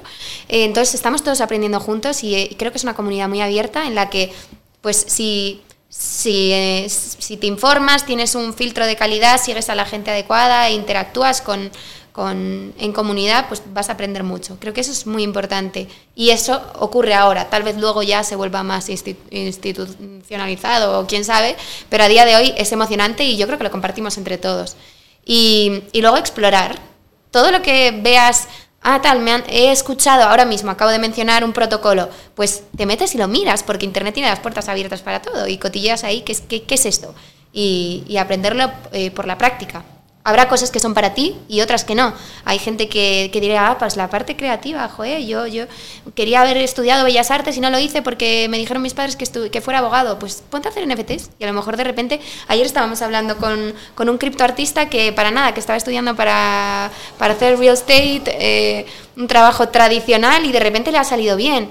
Em, el momento es ahora para experimentar, pasártelo bien y aprender algo que, que está ocurriendo y el que no lo quiera ver, se lo encontrará. Porque de igual manera no es tan no es gratis como como dicen, siempre quiero hacer mis NFTs, quiero transferir en Bitcoin, tiene un costo. Hay, hay, hay vías siempre.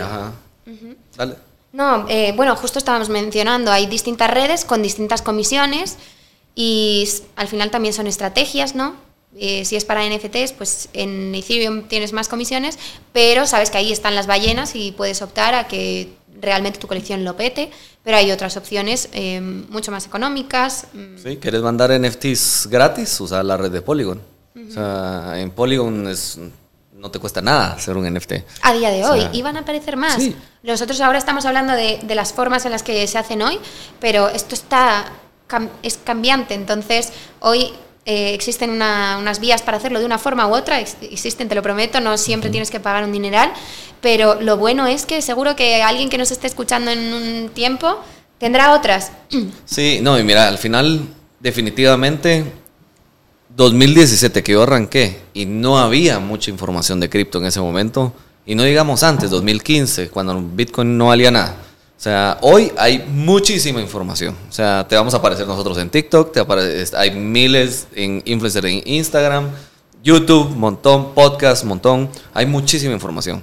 Y hay muchas áreas hoy de la blockchain. Lo más importante, creo yo, es comenzar a leer, educarte en algo que te llama la atención. O sea, si te gustan los NFTs, comienza a aprender de NFTs, comienza a experimentar. O sea, yo tengo en mi, en mi OpenSea mi recibo de Airbnb, pues porque estaba haciendo un, NFT y dije, voy a usar la red Polygon, necesitaba una foto, voy a subir esta foto de mi recibo. porque sí, y la subí gratis, pero probé la plataforma, pues.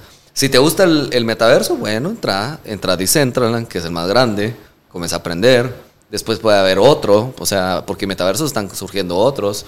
Eh, el, el, que está creando los Bored Apes, ¿verdad? O sea, es, impresionante, pues va a ser cine esa cosa. O sea, entonces puedes ir aprendiendo ahí. Si te gusta el real estate, bueno, pues hay, hay metaversos de real estate.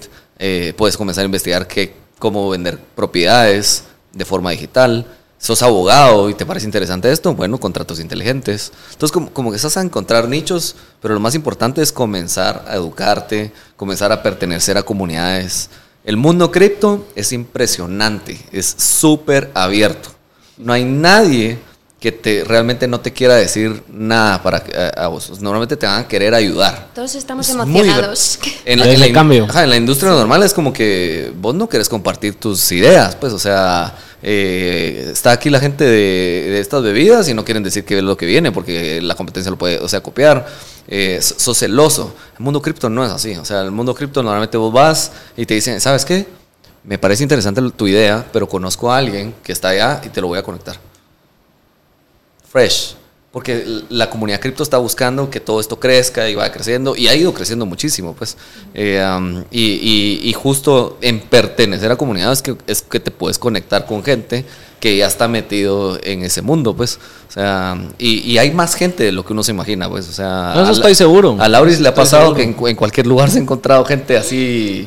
hay random, pues. mucho, curioso, yo creo también, ¿no? Que yo lo Porque es algo nuevo, es eh, la curiosidad de querer conocer eh, lo nuevo. I was there, hay muchas veces que dices, esto es interesante, pero bueno, a lo mejor no es para mí, pero cuantas más voces haya hablando de, de esta tecnología, porque es tecnología, pues la gente se irá animando poco a poco. Y sí, sí, ahí es una buena comunidad. Es que parece una secta cuando lo decimos, pero a mí me parece que el momento es ahora, es súper emocionante, nos hace ilusión y por eso la gente eh, está contenta de hablar de ello, porque es emocionante.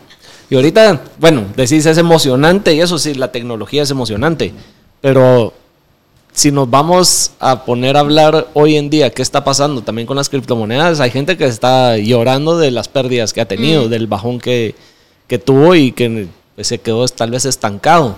En bolsa también están en Bolsa, sí, todo está en los suelos. La gente que dice ya muchos haters de la tecnología esta de las criptomonedas dicen, ah, ya vieron, eso no sirve, eso era un scam. Ponete en el 2007, 2008 hubo la crisis hipotecaria. O sea, las viviendas se fueron la al La crisis del 2008, ¿qué hubo? ¿La gente dejó de comprar casas?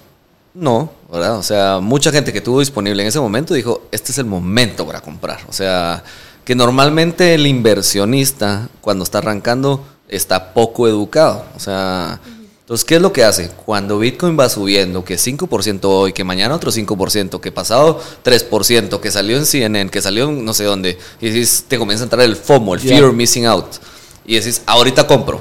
Entonces, hasta el típico meme que está Bitcoin en 60 mil dólares y ahí ves la cola de un montón de gente queriendo comprar. Y cuando Bitcoin está en 20 mil dólares, ves a un pelón. O sea, y decís, ¿qué está pasando? Pues, si estabas dispuesto a pagar por 60 mil dólares el Bitcoin, ¿por qué hoy en 20 mil no? No se va a ir a cero, porque para cero significaría que todo el mundo, nadie en el mundo quisiera Bitcoin. Y eso no va a pasar. O sea, eh, lleva 12 años de historia donde el precio eran centavos, hemos llegado a 68 mil dólares y por supuesto en un mercado de inversiones siempre todo corrige. Pues. Exacto. Pero... no tenemos que convencer a nadie de que es algo particular de las cripto porque los mercados se tienen que sanear y al final todos los mercados se sanean y particularmente en el mercado cripto eh, nacen nuevas innovaciones. En, la, en, el último Bear nacieron los NFTs, antes lo, el DeFi y en este Bear se, se, construirá algo nuevo que lo petará después.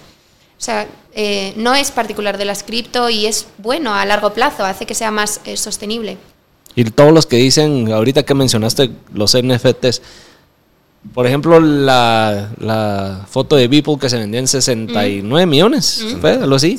La gente que dice es absurdo, es obsceno cómo la gente está pagando eso, es una imagen digital. Tiene, ¿Qué, valor se le puede dar a decir, ah, tengo un collage de todas las artes de Vipo? ¿Qué, o sea, ¿cómo logras convencer a alguien, decirle, sí tiene un valor o mira, la gente está dispuesta a pagar eso. Es que no tienes que convencer a todo el mundo, igual que no todo el mundo va a comprar una obra de arte en subasta. Lo va a comprar el que tiene el dinero para gastárselo en, lo que le apetece y le da valor. Eh, yo trabajaba en la industria de lujo y no te interesa que uno que pasa por la calle le parezca bien que te gastes no sé cuánto en un tipo de producto. 50 mil dólares en un reloj o, un millón en un reloj. Vas a decir, ¿es ridículo? Sí, pero alguien lo está comprando y mientras haya alguien que lo, que lo quiera comprar, es oferta y demanda. ¿Que todos los NFTs van a valer un millón? Obviamente no, igual que en el mundo real, pero que puede haber uno que valga un millón. Y es más, hablamos de un reloj que vale un millón. Y la industria relojera pues es bastante global. Pero es que los NFTs los ve todo el mundo. ¿Cuánta gente te ve el reloj en la muñeca y cuánta gente va a ver que o sea, la, visibilidad que tiene tu foto de perfil. La ve absolutamente todo el mundo. Entonces, si hay más gente pujando que en una subasta física, si hay más visibilidad, porque te lo ven todos los días en las redes sociales, puede valer más. Ahora, que todo valga muchísimo, pues obviamente no, y es algo nuevo y todo el mundo estaba como ¡guau! Y los precios del 80-90% de los NFTs han, caído, era algo de esperar, no, no pasa nada pero realmente un NFT es un certifica el valor de un activo digital y eso permite que comercialicemos activos digitales y al igual que en el mundo real la gente paga cantidades absurdas en una subasta porque se calienta y se lo compra, pues en el mundo digital también. Y además hay mucha más gente pujando y why not? No, así pasa. ¿Y cómo pueden averiguar qué sí es real y qué es un scam? Porque regresamos a que en, el blockchain a veces sos un código. ¿Cómo saben qué sí puede tener valor y qué no? ¿Qué, NFT? Ajá, o qué proyecto. Em, hay, un ejemplo que no sé si te, refieres a eso, pero eh, a mí me habían preguntado, por ejemplo, pero es que puede haber tres Mona Lisas en, en, la blockchain, ¿no? Como que ves tres imágenes de la Mona Lisa, una en la blockchain de Flow, otra en la blockchain de eh, Ethereum, y, y cómo se, vale, cada uno es un token, pero cómo sé cuál es la original. Bueno, es eso. El, el NFT no es la imagen, el NFT es el código, es los, son los metadatos, es ese, ese, ese archivo que contiene los metadatos y tú vas a poder ver eh, en qué fecha se creó y el propietario, quién es el, el creador. Entonces, de primeras ves una imagen, pero lo puedes verificar. No, no, sé si eso responde a tu pregunta. El NFT no es la imagen, es un archivo que está vinculado a una imagen. Y bueno, eso sí, eso sí, el, el, tema de verificar. ¿Qué pasa si yo vengo, creo toda una colección, hago todo un hype, le subo el valor por X y razón, contrato todos estos influencers que promuevan que ese es el nuevo NFT o el nuevo proyecto ah. y después me desaparezco. ¿Por qué? Pues Porque solo le creé como el hype y, al final era un scam. Hay listos en todas partes. Eso es eh, lo que decíamos, lo que decíamos antes, ¿no? No es como que las criptos sean el único medio para evadir impuestos. Ya hay medios para evadir impuestos con el, con el, con el mercado del arte. Eh, hay medios para hacer estafas e Internet es maravilloso para eso, no solamente con cripto, cualquier cosa, porque no me ves la cara y yo te la puedo colar mm, perfectamente. Y, sí, es verdad que es una nueva forma de hacerlo, haciendo marketing y eh, se, han revelado ya información de pues cuánto han conseguido sacar influencers que dicen, sí, sí, compra, compra, compra. Y cuando sube, él es el primero en vender y se lleva toda la pasta. Vamos a, estamos aprendiendo todos y listos hay en todas partes. Es solamente una nueva herramienta que se puede utilizar para cosas muy buenas o puedes encontrar los vacíos legales y Sí, incluso va hacia tu pregunta de cómo arrancar, ¿verdad? O sea, si tú estás arrancando en este mundo de inversiones, no te vas a ir a comprar un NFT que no sabes de quién es, pues, o sea, o no vas a ir a comprar una cripto que Elon Musk la tuiteó, pues, o sea, mm. hace tu investigación, o sea, estás colocando tu patrimonio, tu dinero, pues, o sea, si vas a ir a jugar casino, ¿a vos te importa qué máquina usas en el casino? No, vos vas a ir a jugar casino y a ver si te sale, pues, si estás haciendo lo mismo, entonces, ¿qué te, qué te importa qué cripto estás comprando? O sea, estás metiendo 10 dólares y lo que sea. Si, la, si, si se volvió un millón, pues te ganaste el casino, pues. Pero si vas a invertir tu patrimonio bien, si esa porción que te decía al principio de ese porcentaje se vuelve importante de, de tu riesgo compartido, pues hace bien la tarea, pues, o sea, investigar quiénes son los creadores, investigar el roadmap, qué es lo que quieren lograr, qué han hecho. O sea, comienza con Bitcoin, comienza con Ethereum. No te vayas a, a, Shiba Inu, pues, o sea, a, Dogecoin, pues, o sea, no, ¿verdad? O sea, entonces, si vos haces esa tarea, lo vas a hacer bien, pues, o sea, entonces, arranca, arranca bien desarrolla un juicio propio. No puede ser que, ah, he oído, pues voy para allá, ah, he oído, pues voy para allá, porque así no vas a ningún sitio y te la vas a pegar seguro. Eh, Súper súper importante ese punto, que antes de empezar, mm, elige bien tus fuentes y desarrolla, sé capaz de tener tu juicio propio de esto está bien o está, está mal, porque si no, estás dando palos sin ver nada. Y, incluso tú lo dijiste, pues, ¿verdad? O sea, cuando tú entraste a este mundo del metaverso, hiciste tu tarea. Dijiste, bueno, si me voy a meter al metaverso, a hacer Lauring Metaverse, eh, a full, pues que no sea una locura. Pues. Y además ahora en bear market es el momento para estudiar. No te lances a querer de un día para otro mm, sacar la rentabilidad de la locura, porque es que eso no es así, ni en cripto ni en nada. Tienes que entender. Mm, primero edúcate y cuando sepas de lo que estás hablando, dónde te estás metiendo, pues ya entra, actúa. Y ahorita que dijiste que ya no es así, todo eso de que te vas a sacar la lotería ya no, o sea, creen que ya no va a volver a haber esa subida de las monedas como hubo en los últimos años y salieron todos estos millonarios en corto plazo. O sí va a haber una subida de las monedas que todavía estás a tiempo. Otra vez, si, si vemos así, hay, hay ciertas, sin, seguirme muy técnico, pues. Bitcoin específicamente tiene 21 monedas, 21 millones. millones. No hay más. O sea, eso significa que entre más gente quiera tener Bitcoin, de la nada está El Salvador, de la nada viene otro país, de Panamá, eh, Brasil. Eso hace que aumente la demanda. La oferta siempre va a tener ese tope, pues. Entonces hay más adopción. Esa escasez que hay, ese uso que le podrías dar, ese oro digital va a hacer que haya más valor. O sea, hoy, por ejemplo, puede estar Bitcoin en 20 mil dólares, por ejemplo. Pero puede ser que de aquí a diciembre esté en 30 mil dólares. Eso es un 50% de retorno. Pues. ¿Qué, hoy inversión te da un 50% de retorno en menos de un año? Pocas, pues, ¿verdad? O sea, eh, ¿qué pasa si aquí a cuatro años Bitcoin está en 100 mil dólares? Eso es 500%. O sea, es, un montón. Entonces, cuando vos ves así, decís, definitivamente ahí hay algo, pues. O sea, y 100 mil dólares no estuvo tan lejos. Llegamos a 68 mil dólares en diciembre, pues. Nos faltaron un puchitío, 30 mil dólares. Eh, entonces ahí es donde vos, vos comenzás a hacer tu tarea, pues, por supuesto, vos venís y decís, ah, no, es que voy a comprar Dogecoin y voy a esperar que Dogecoin valga 30 mil dólares, estás equivocado, porque ahí hay cosas de la funcionalidad de la moneda que es así limitada, que nunca lo va a pasar, pues, ¿verdad? Si sube, vende. o sea, si, si Elon Musk la pushó y ganaste 40%, vende, salite. Pero es lo que te digo, hay que hacer la tarea, pues, ¿verdad? O sea, hay que saber dónde ir haciéndolo. Pero yo sí creo que va a, venir otra vez un, un, un, bull market, ¿verdad? O sea, ah, el ciclo ha venido así. Cada cuatro años hay un ciclo. Y Bitcoin lo ha marcado. Eh, ahorita el 15 de septiembre viene el, el proof of stake de Ethereum, que es la evolución de su blockchain. Eh, eso va a hacer que, que, que, sea más escaso, que, que los fees sean más bajos.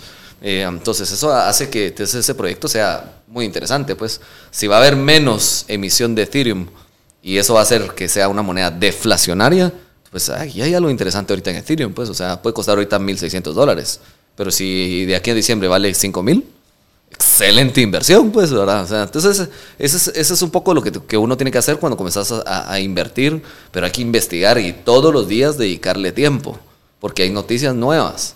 Y como decía Lauri, eso solo lo conseguís también estando en comunidades, porque tal vez Lauri encontró algo que yo no sabía. Y vos encontraste algo que no sabía. Y ahí es donde lo se todo el mundo. Pues. Ustedes en sus redes están compartiendo mucha información de, de todo lo que es cripto y NFTs y Web3, ¿verdad? A, mí dar consejo financiero no me gusta. Ajá, eso te es diferente. No, pero, pero sí que pues yo te estoy diciendo que hay un protocolo muy interesante porque, porque es interesante para los usuarios y al final en el mundo cripto los protocolos son empresas, son em, startups. Entonces si crees que el equipo es, eh, tiene un buen equipo, que ya tiene experiencia en, en, Web3, que ya han hecho algún proyecto, además tiene un buen roadmap, pues allá tú si inviertes o no. y aquí estamos hablando de, Bitcoin, Ethereum, que son proyectos mm, poco menos volátil, menos riesgosos dentro del mundo cripto. Eh, cuando hablábamos de rentabilidad, ¿no?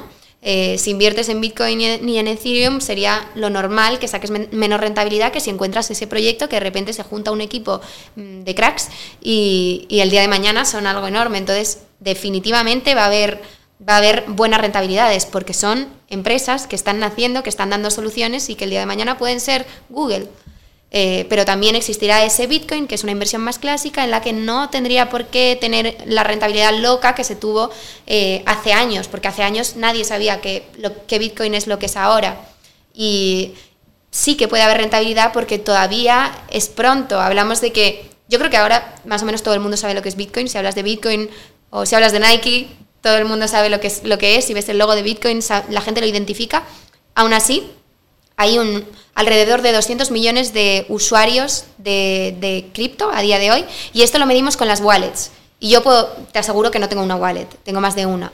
Entonces hay menos de 200 millones y para relacionarlo con algo que entiende todo el mundo, Cristiano Ronaldo tiene 400 millones de seguidores en Instagram, que es el doble. Y todo el mundo entiende de fútbol. Todo el mundo sabe lo que es Bitcoin, pero la gente no está dentro. Entonces, todavía es pronto. Eso significa que a nivel de inversión es un momento interesante y es... Eh, eh, pues yo creo que vamos a, marcar historia porque si, si, está, si va a cambiar nuestra realidad, si van a, nacer tantas soluciones, tantos nuevos empleos, tantas empresas nuevas, pues lógicamente a nivel de inversión es interesante. Pero no todos somos inversores, entonces no vayas a ciegas a creerte que te vas a volver millonario porque qué bueno que se están acercando eh, o sea, que la gente se está, está aprendiendo de, finanzas personales y de inversiones y les está pareciendo más atractivo gracias a estas rentabilidades. Pero, ojo, no te creas que, que todos nos vamos a aferrar, tienes que aprender. Sí, no es ah, lo que hablábamos. Hoy compro una moneda y mañana amanezco ya. Sí, es lo que digo. Tenés que, tiene uno que hacer la tarea, pues. Sí, sí, sí, nosotros en nuestras redes. ¿Vos qué es lo que más compartís? o sea, relacionado a pero de, descriptivo. Si ¿Y en tu podcast de qué hablas? Hemos hablado distintos, hablamos ahorita con Lauri de metaverso específicamente. Cryptotion se llama, si no estoy mal, eh, Para hemos hablado que no te siguen que... Eh, o sea, CryptoOcean es un podcast de blockchain. Hemos hablado de NFTs, hemos hablado de cómo arrancar, hemos hablado de metaverso, eh, um, o sea, esos temas específicos, si quieres verlo así. Nunca en mi contenido vas a ver que yo diga, eh, ahorita va yo el precio de tal cripto vamos a, subir, o sea, eso, no lo hago, pues porque yo... Es más informativo. Ajá, no, yo no tengo, yo creo que nadie tiene una bola de cristal, no la hemos encontrado en el metaverso que nos diga justo hacia dónde va a ir cada precio, pues. Lo que puede haber es buenos influencers que sean buenos analistas y que, te digan, mira, yo hice este análisis, creo que el precio va para allá, y si vos lo haces y aprendes a hacer el análisis, decís, ah, pues esa hipótesis yo también la creo. Entonces, eso, eso puede ser, pero es parte de tu, research, pues, ¿verdad? O sea, entonces, eh, eso es lo más importante para entrar a este mundo, pues, pero yo, como te digo, eh, eh, eso hace tres años que nosotros no existíamos acá, Guatemala no lo tenía, o sea, la gente aquí no invierte en la bolsa, no es común. Eh, que vos digas, ah, sí, acabo de comprar una acción de Amazon eh, y compré Apple y vendí y tengo un ETF, no sé, esas cosas no existen aquí. Aquí era, o tenés el dinero bajo el colchón o tenés una cuenta de ahorro en el banco. Y si tenés tal vez un plazo fijo, algunas personas. Pero ahí nada más. Hoy hay una gran comunidad aquí ahora que ya invierte en cripto. Sea, eh, pues gracias a que nosotros estamos acá, ¿verdad?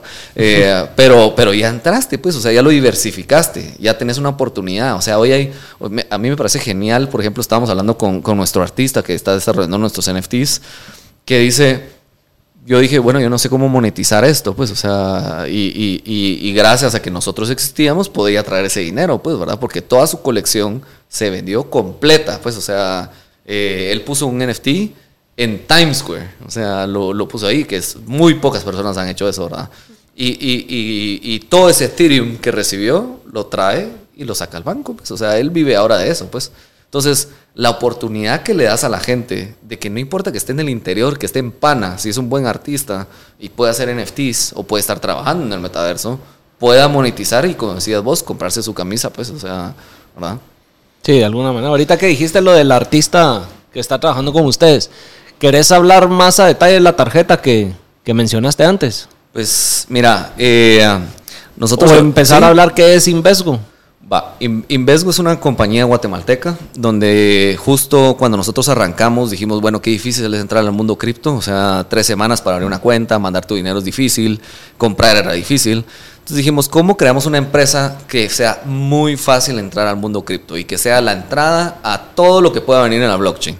Y ahí fue donde dijimos, bueno, creemos Invesgo. Invesgo va a ser una compañía que va a darle una facilidad a la gente para poder accesar al mundo cripto, ya sea haciendo cash-in, o sea, depositando, o retirando tus fondos ahí. Ese es como que el concepto. De ahí hicimos una alianza con Abra, que es hoy una plataforma súper robusta, eh, te diría muy buena en el mercado. Tenemos más de 100 criptomonedas donde tú puedes comprar, eh, hacer tus portafolios. Tenemos un producto de Earn donde puedes ganar intereses en tus criptomonedas. Puedes hacer préstamos inteligentes donde puedes prestar hasta 500 mil dólares en cuestión de minutos. Cuando hoy una hipoteca en un banco te tarda semanas, pues, o sea, eh, entonces lanzamos ese producto. Eh, hoy tenemos miles de usuarios en Guatemala que fue impresionante lo que, lo que ha crecido. Ya lanzamos El Salvador, estamos en Perú, estamos por abrir República Dominicana, noviembre esperamos lanzar Argentina y Uruguay. Eh, y somos un par de chapines, pues, o sea, que nos volvemos locos con lo que estamos construyendo. Y luego dijimos, ok, a mí, por ejemplo, personalmente no me parece que Bitcoin lo quiera usar yo para pagar mi café. O sea, yo no quiero ser el día de mañana y decir, pagué el café más caro de mi vida, pues, o sea, como las 10 mil bitcoins por dos pizzas, pues. Eh, entonces, yo decía, para mí Bitcoin es, es, mi resguardo de valor. Entonces, eso de estar pagando con Bitcoin como lo está haciendo en El Salvador, dije, mm, no es el mundo, pues. Y además hicimos una prueba piloto en Guatemala y, de cierta manera no funcionó. Entonces dije, vamos a hacer un paso para atrás. O sea, ¿qué es, la, qué es lo que la gente usa constantemente en el día a día? Y que de cierta manera todavía no hay una penetración del 100% en Guatemala la tarjeta. O sea, una tarjeta normal. O sea, entonces ahí fue donde hicimos una alianza con Mastercard y estamos lanzando la primera cripto tarjeta de toda la región de, de acá. O sea, nos dieron una licencia y eh, dijimos, bueno, vamos a hacer un universo raro, o sea, de pagos. Y por eso es que el concepto se llama Rare Universe. Y el primer producto que lanzamos es la tarjeta To The Moon, que son 2.000 tarjetas únicas con beneficios así espectaculares. O sea, es una tarjeta metálica, es una tarjeta que te da el 3% de cashback en todo tu consumo. Y ese, ese, ese cashback lo recibes en Abra, entonces vos tenés la habilidad para poder multiplicarlo y decir, bueno, lo quiero invertir, lo quiero meter a ahorrar y ganar más intereses, o lo quiero usar para pagar mi tarjeta. Entonces es, es realmente lo que cada vez que estés comprando un café, realmente estás invirtiendo, si quieres verlo así. De una forma muy sencilla, recibiendo un cashback único. Pues. Eh, luego tenés eh, um, un, NFT, que es el NFT que te da el derecho a tener esa tarjeta. Eh, es, un, es un NFT con una utilidad, por eso es que te abre ese acceso. Y luego tenés beneficios en Abra, tenés un vehículo de inversión en dólares donde tenés 4% de interés en un stablecoin anual de una forma aún más segura. Eh, y tenemos las experiencias Mastercard Invesgo que estamos armando, ¿verdad? Que queremos hacer eh, viajes a, conferencias cripto como en Miami o experiencias, viajes como ir a Sudáfrica y decir, bueno, me voy a hacer. Y eso solo va a pasar para los 2.000 personas que tengan esas 2.000 esas tarjetas. Es el primer producto que viene. Tenemos otra tarjeta que estamos trabajando, esa todavía está, todavía está en, en el horno, si quieres verlo así. Es un proyecto con la Casa Blanca. Eh, Mastercard y queremos hacer que sea un proyecto para inclusión financiera. Eh, entonces ese, ese, proyecto lo estamos ahí trabajando. Cuando hablas de inclusión financiera, ¿a qué te referís? Todas las personas que no están eh, incluidas en el sector financiero, si quieres así, no tienen una cuenta de banco, o sea, que están en el interior y dicen, ok, yo no puedo entrar al mundo de pedir un préstamo, no tengo historial crediticio, y que de cierta manera están apartados de ese mundo. Y eso es bien importante porque de cierta manera vivís de un día a día. No puedes pedir un préstamo y, de cierta manera decir voy a invertirlo en mi negocio, en mi tienda, porque no tienes récord crediticio. Y normalmente hoy el sector financiero te ha excluido de esa parte, le ha sido muy difícil incluirte. Entonces, el mundo cripto es, es, le da una inclusión a ese mundo, pues, o sea, es muy fácil. Hoy, gracias a Invesgo, por ejemplo, tenés 8 más de 8 mil puntos físicos donde puedes llegar con 100 quetzales en efectivo y comenzar a entrar al mundo cripto. Eso significa que ya podrías entrar al metaverso sin tener una cuenta de banco. Eh, y podrías retirarlo con esa tarjeta que estamos buscando eh, lanzar, también sacar toda tu rentabilidad de esa tarjeta. Y vas a tener comenzar a tener ese récord crediticio. Y después vas a poder ir a pedir un préstamo y multiplicar tu negocio. O sea, eh, sin pasar por una entidad financiera. Sin pasar necesariamente por una entidad financiera. Entonces hoy está ese concepto de Rare Universe que, que, que nos está quitando el sueño. Es un proyecto muy, muy eh, innovador. Eh, ayer estuvimos con la gente de Mastercard. Mastercard está muy emocionado por lo que estamos haciendo, fuimos seleccionados uno de 10 empresas en toda Latinoamérica. Eh, que estamos haciendo cosas bien locas, pues, ¿verdad? O sea, el NFT si sale con el logo de Mastercard va a ser el primer NFT en el mundo que tiene el logo de Mastercard. Y es lo que estamos buscando, así que esperamos que, que sí salga, pues, ¿verdad? Porque hacer un, show, pues. Y el que eh, quiera ahorita pertenecer o ser parte del To The Moon, ¿qué es? ¿Cómo es que se llama? To The Moon, la tarjeta. La tarjeta. ¿Cómo, cómo puede...? www.invesgo.com y ahí vas a encontrar la parte de Rare Universe encontrás toda la información que yo te acabo de dar muy rápidamente, más a detalle, eh, y ahí dice aplicar. y ahí puedes comprar el NFT, ese es el primer paso. Si tú compras el NFT, ya te da acceso a todo lo demás. ¿Cuánto te vale un NFT ahorita? En este momento cuesta 600 dólares el NFT o 4.790 quetzales. Eh, y conforme se va a ir vendiendo la colección, va a ir aumentando de precio. Ahorita que estábamos justo hace un, hace un par de horas en esa reunión, porque ya va a subir a 650 eh, y es un tema de esquecés, pues, ¿verdad? Ustedes mismos le van dando ese valor. En eh, base ahorita, a escasez. ahorita en el preminteo, sí. Si quieres verlo así, es porque es, el propietario ahorita de todos somos nosotros. En el momento que eso se, se abra entre toda la gente, el valor lo da la gente, pues. Pero ponete, solo el beneficio que tenemos en Abra en tres años son 9 mil dólares. Entonces, ese es el valor que vos podrías recibir físicamente. Si vos tenés un cashback de tu consumo del 3%, puedes calcular ese beneficio que vas a tener, que nadie te lo va a dar y no vas a poder tener esa tarjeta si no tenés ese NFT, ¿verdad? Solo van a haber 2.000 tarjetas. Eso es interesante. Y quién sabe si el día de mañana le dais más valor a esa tarjeta, no se sabe, ¿no? Está abierto. Creo que es un buen ejemplo para ver que cuando inviertes en cripto, estás invirtiendo en empresas. Puedes invertir en, el tweet de Elon Musk o puedes invertir en un equipo que crees que, que va a ir bien.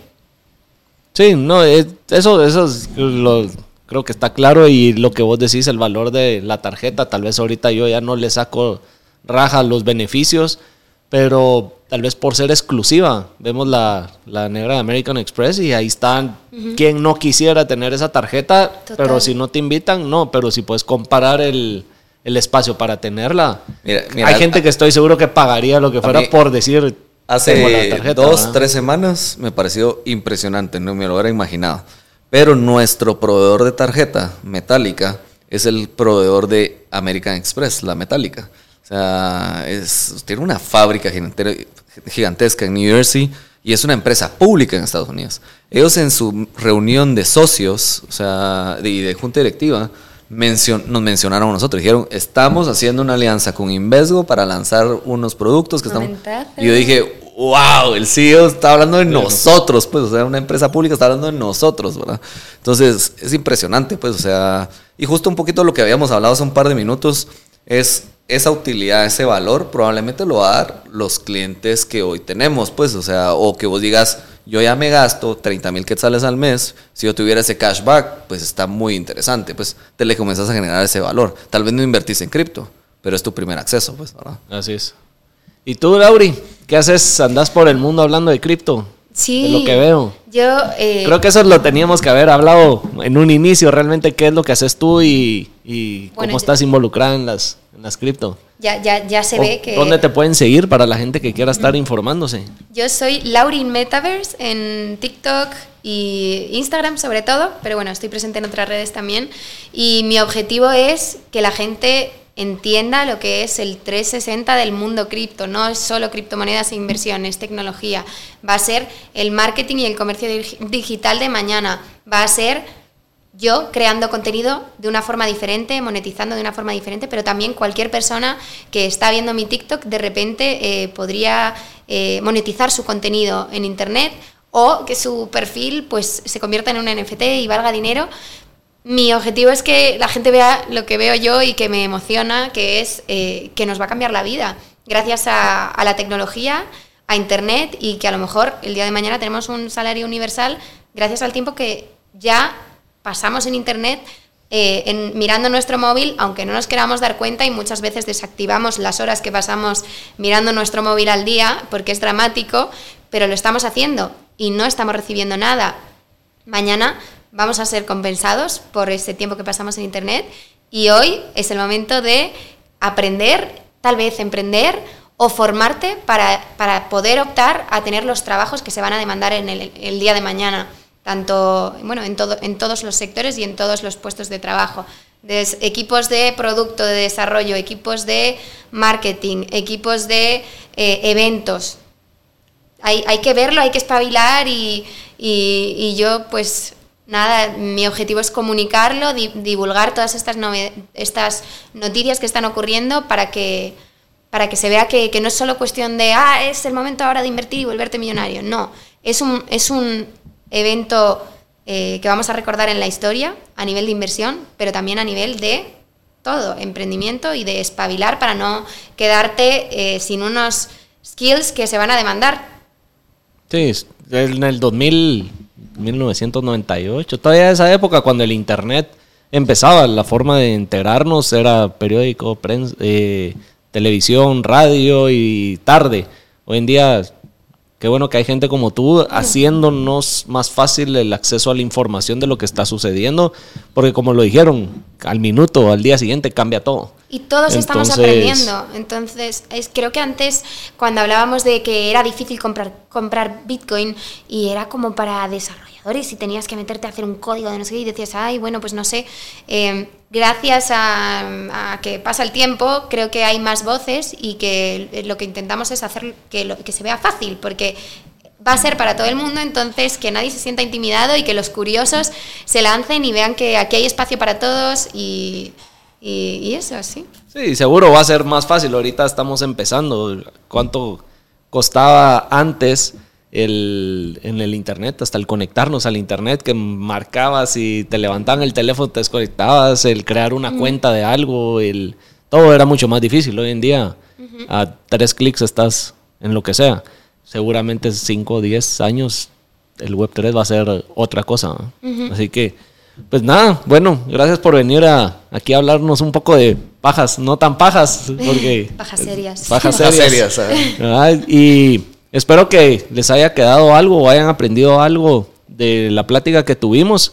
Sé que son temas muy complejos, se puede, podemos pasar horas de horas, creo que hablando más a detalle de, estos temas, pero eh, quería que no fuera tal vez una plática muy básica y de realmente qué es, sino más cómo se está adaptando hoy en día a nuestro mundo real y, hacia dónde vamos. Así que gracias por, por venir acá con nosotros, compartir un poco de su tiempo y y espero no, gracias. les haya gustado a ustedes. Es un placer para nosotros. Ah. ¿Dónde los pueden encontrar ustedes en las redes? Tú ya dijiste Lauri en, en Lauri barra baja en Metaverse. En Metaverse. ¿Y vos, David? A mí en TikTok, Instagram como David Lee AW. Y ahí me pueden hablar también. Tenemos un grupo en Telegram que se llama Abre Insider también. Así que ahí estamos. ¿Por qué ahorita que dijiste Telegram? ¿Qué se usa más en el mundo cripto? ¿Telegram o Disco? Ah, Discord. Yo soy de Discord. Sí, creo que está. Hay bandos, hay, bandos. Sí. Te digo, ah, eh, nosotros arrancamos por un WhatsApp, pues, o sea, era un grupo de un WhatsApp. Grupo de WhatsApp. Y ya no cabíamos, 200, y la gente quería seguir aprendiendo. Dijimos, bueno, lo más fácil es Telegram. Creo que es más fácil eh, Telegram. Pero creo que si eres una empresa, vas a acabar en Discord. Todo lo de los NFTs están en, en Discord. Es que tenés muchas funcionalidades que puedes hacer. Sí. Yo podría abrir canales de NFTs, metaversos. Pero ordenadito. Ajá. En Telegram que no sepan y no hayan visto, hay Discord de Hablando Pajas. Ahí se comparte ah. contenido exclusivo. Yo también tengo mi Discord ¿Ah, también, que no lo he dicho, mi servidor. Sí. Así que sí, sí. Yo seguro los que, los que sí se han dado cuenta en todo el contenido que comparto en las redes, en el sentido que pongo de con el tag de las redes, está el logo de Discord. Así que a los que no saben, quieren contenido exclusivo, Ahí está. Y próximamente en el metaverso. Espero. Eso tengo que, ver cómo se puede adaptar y esa transición a, hablar pajas en el metaverso. Sí. Pero bueno, nuevamente gracias y nos vemos en el siguiente episodio. Gracias.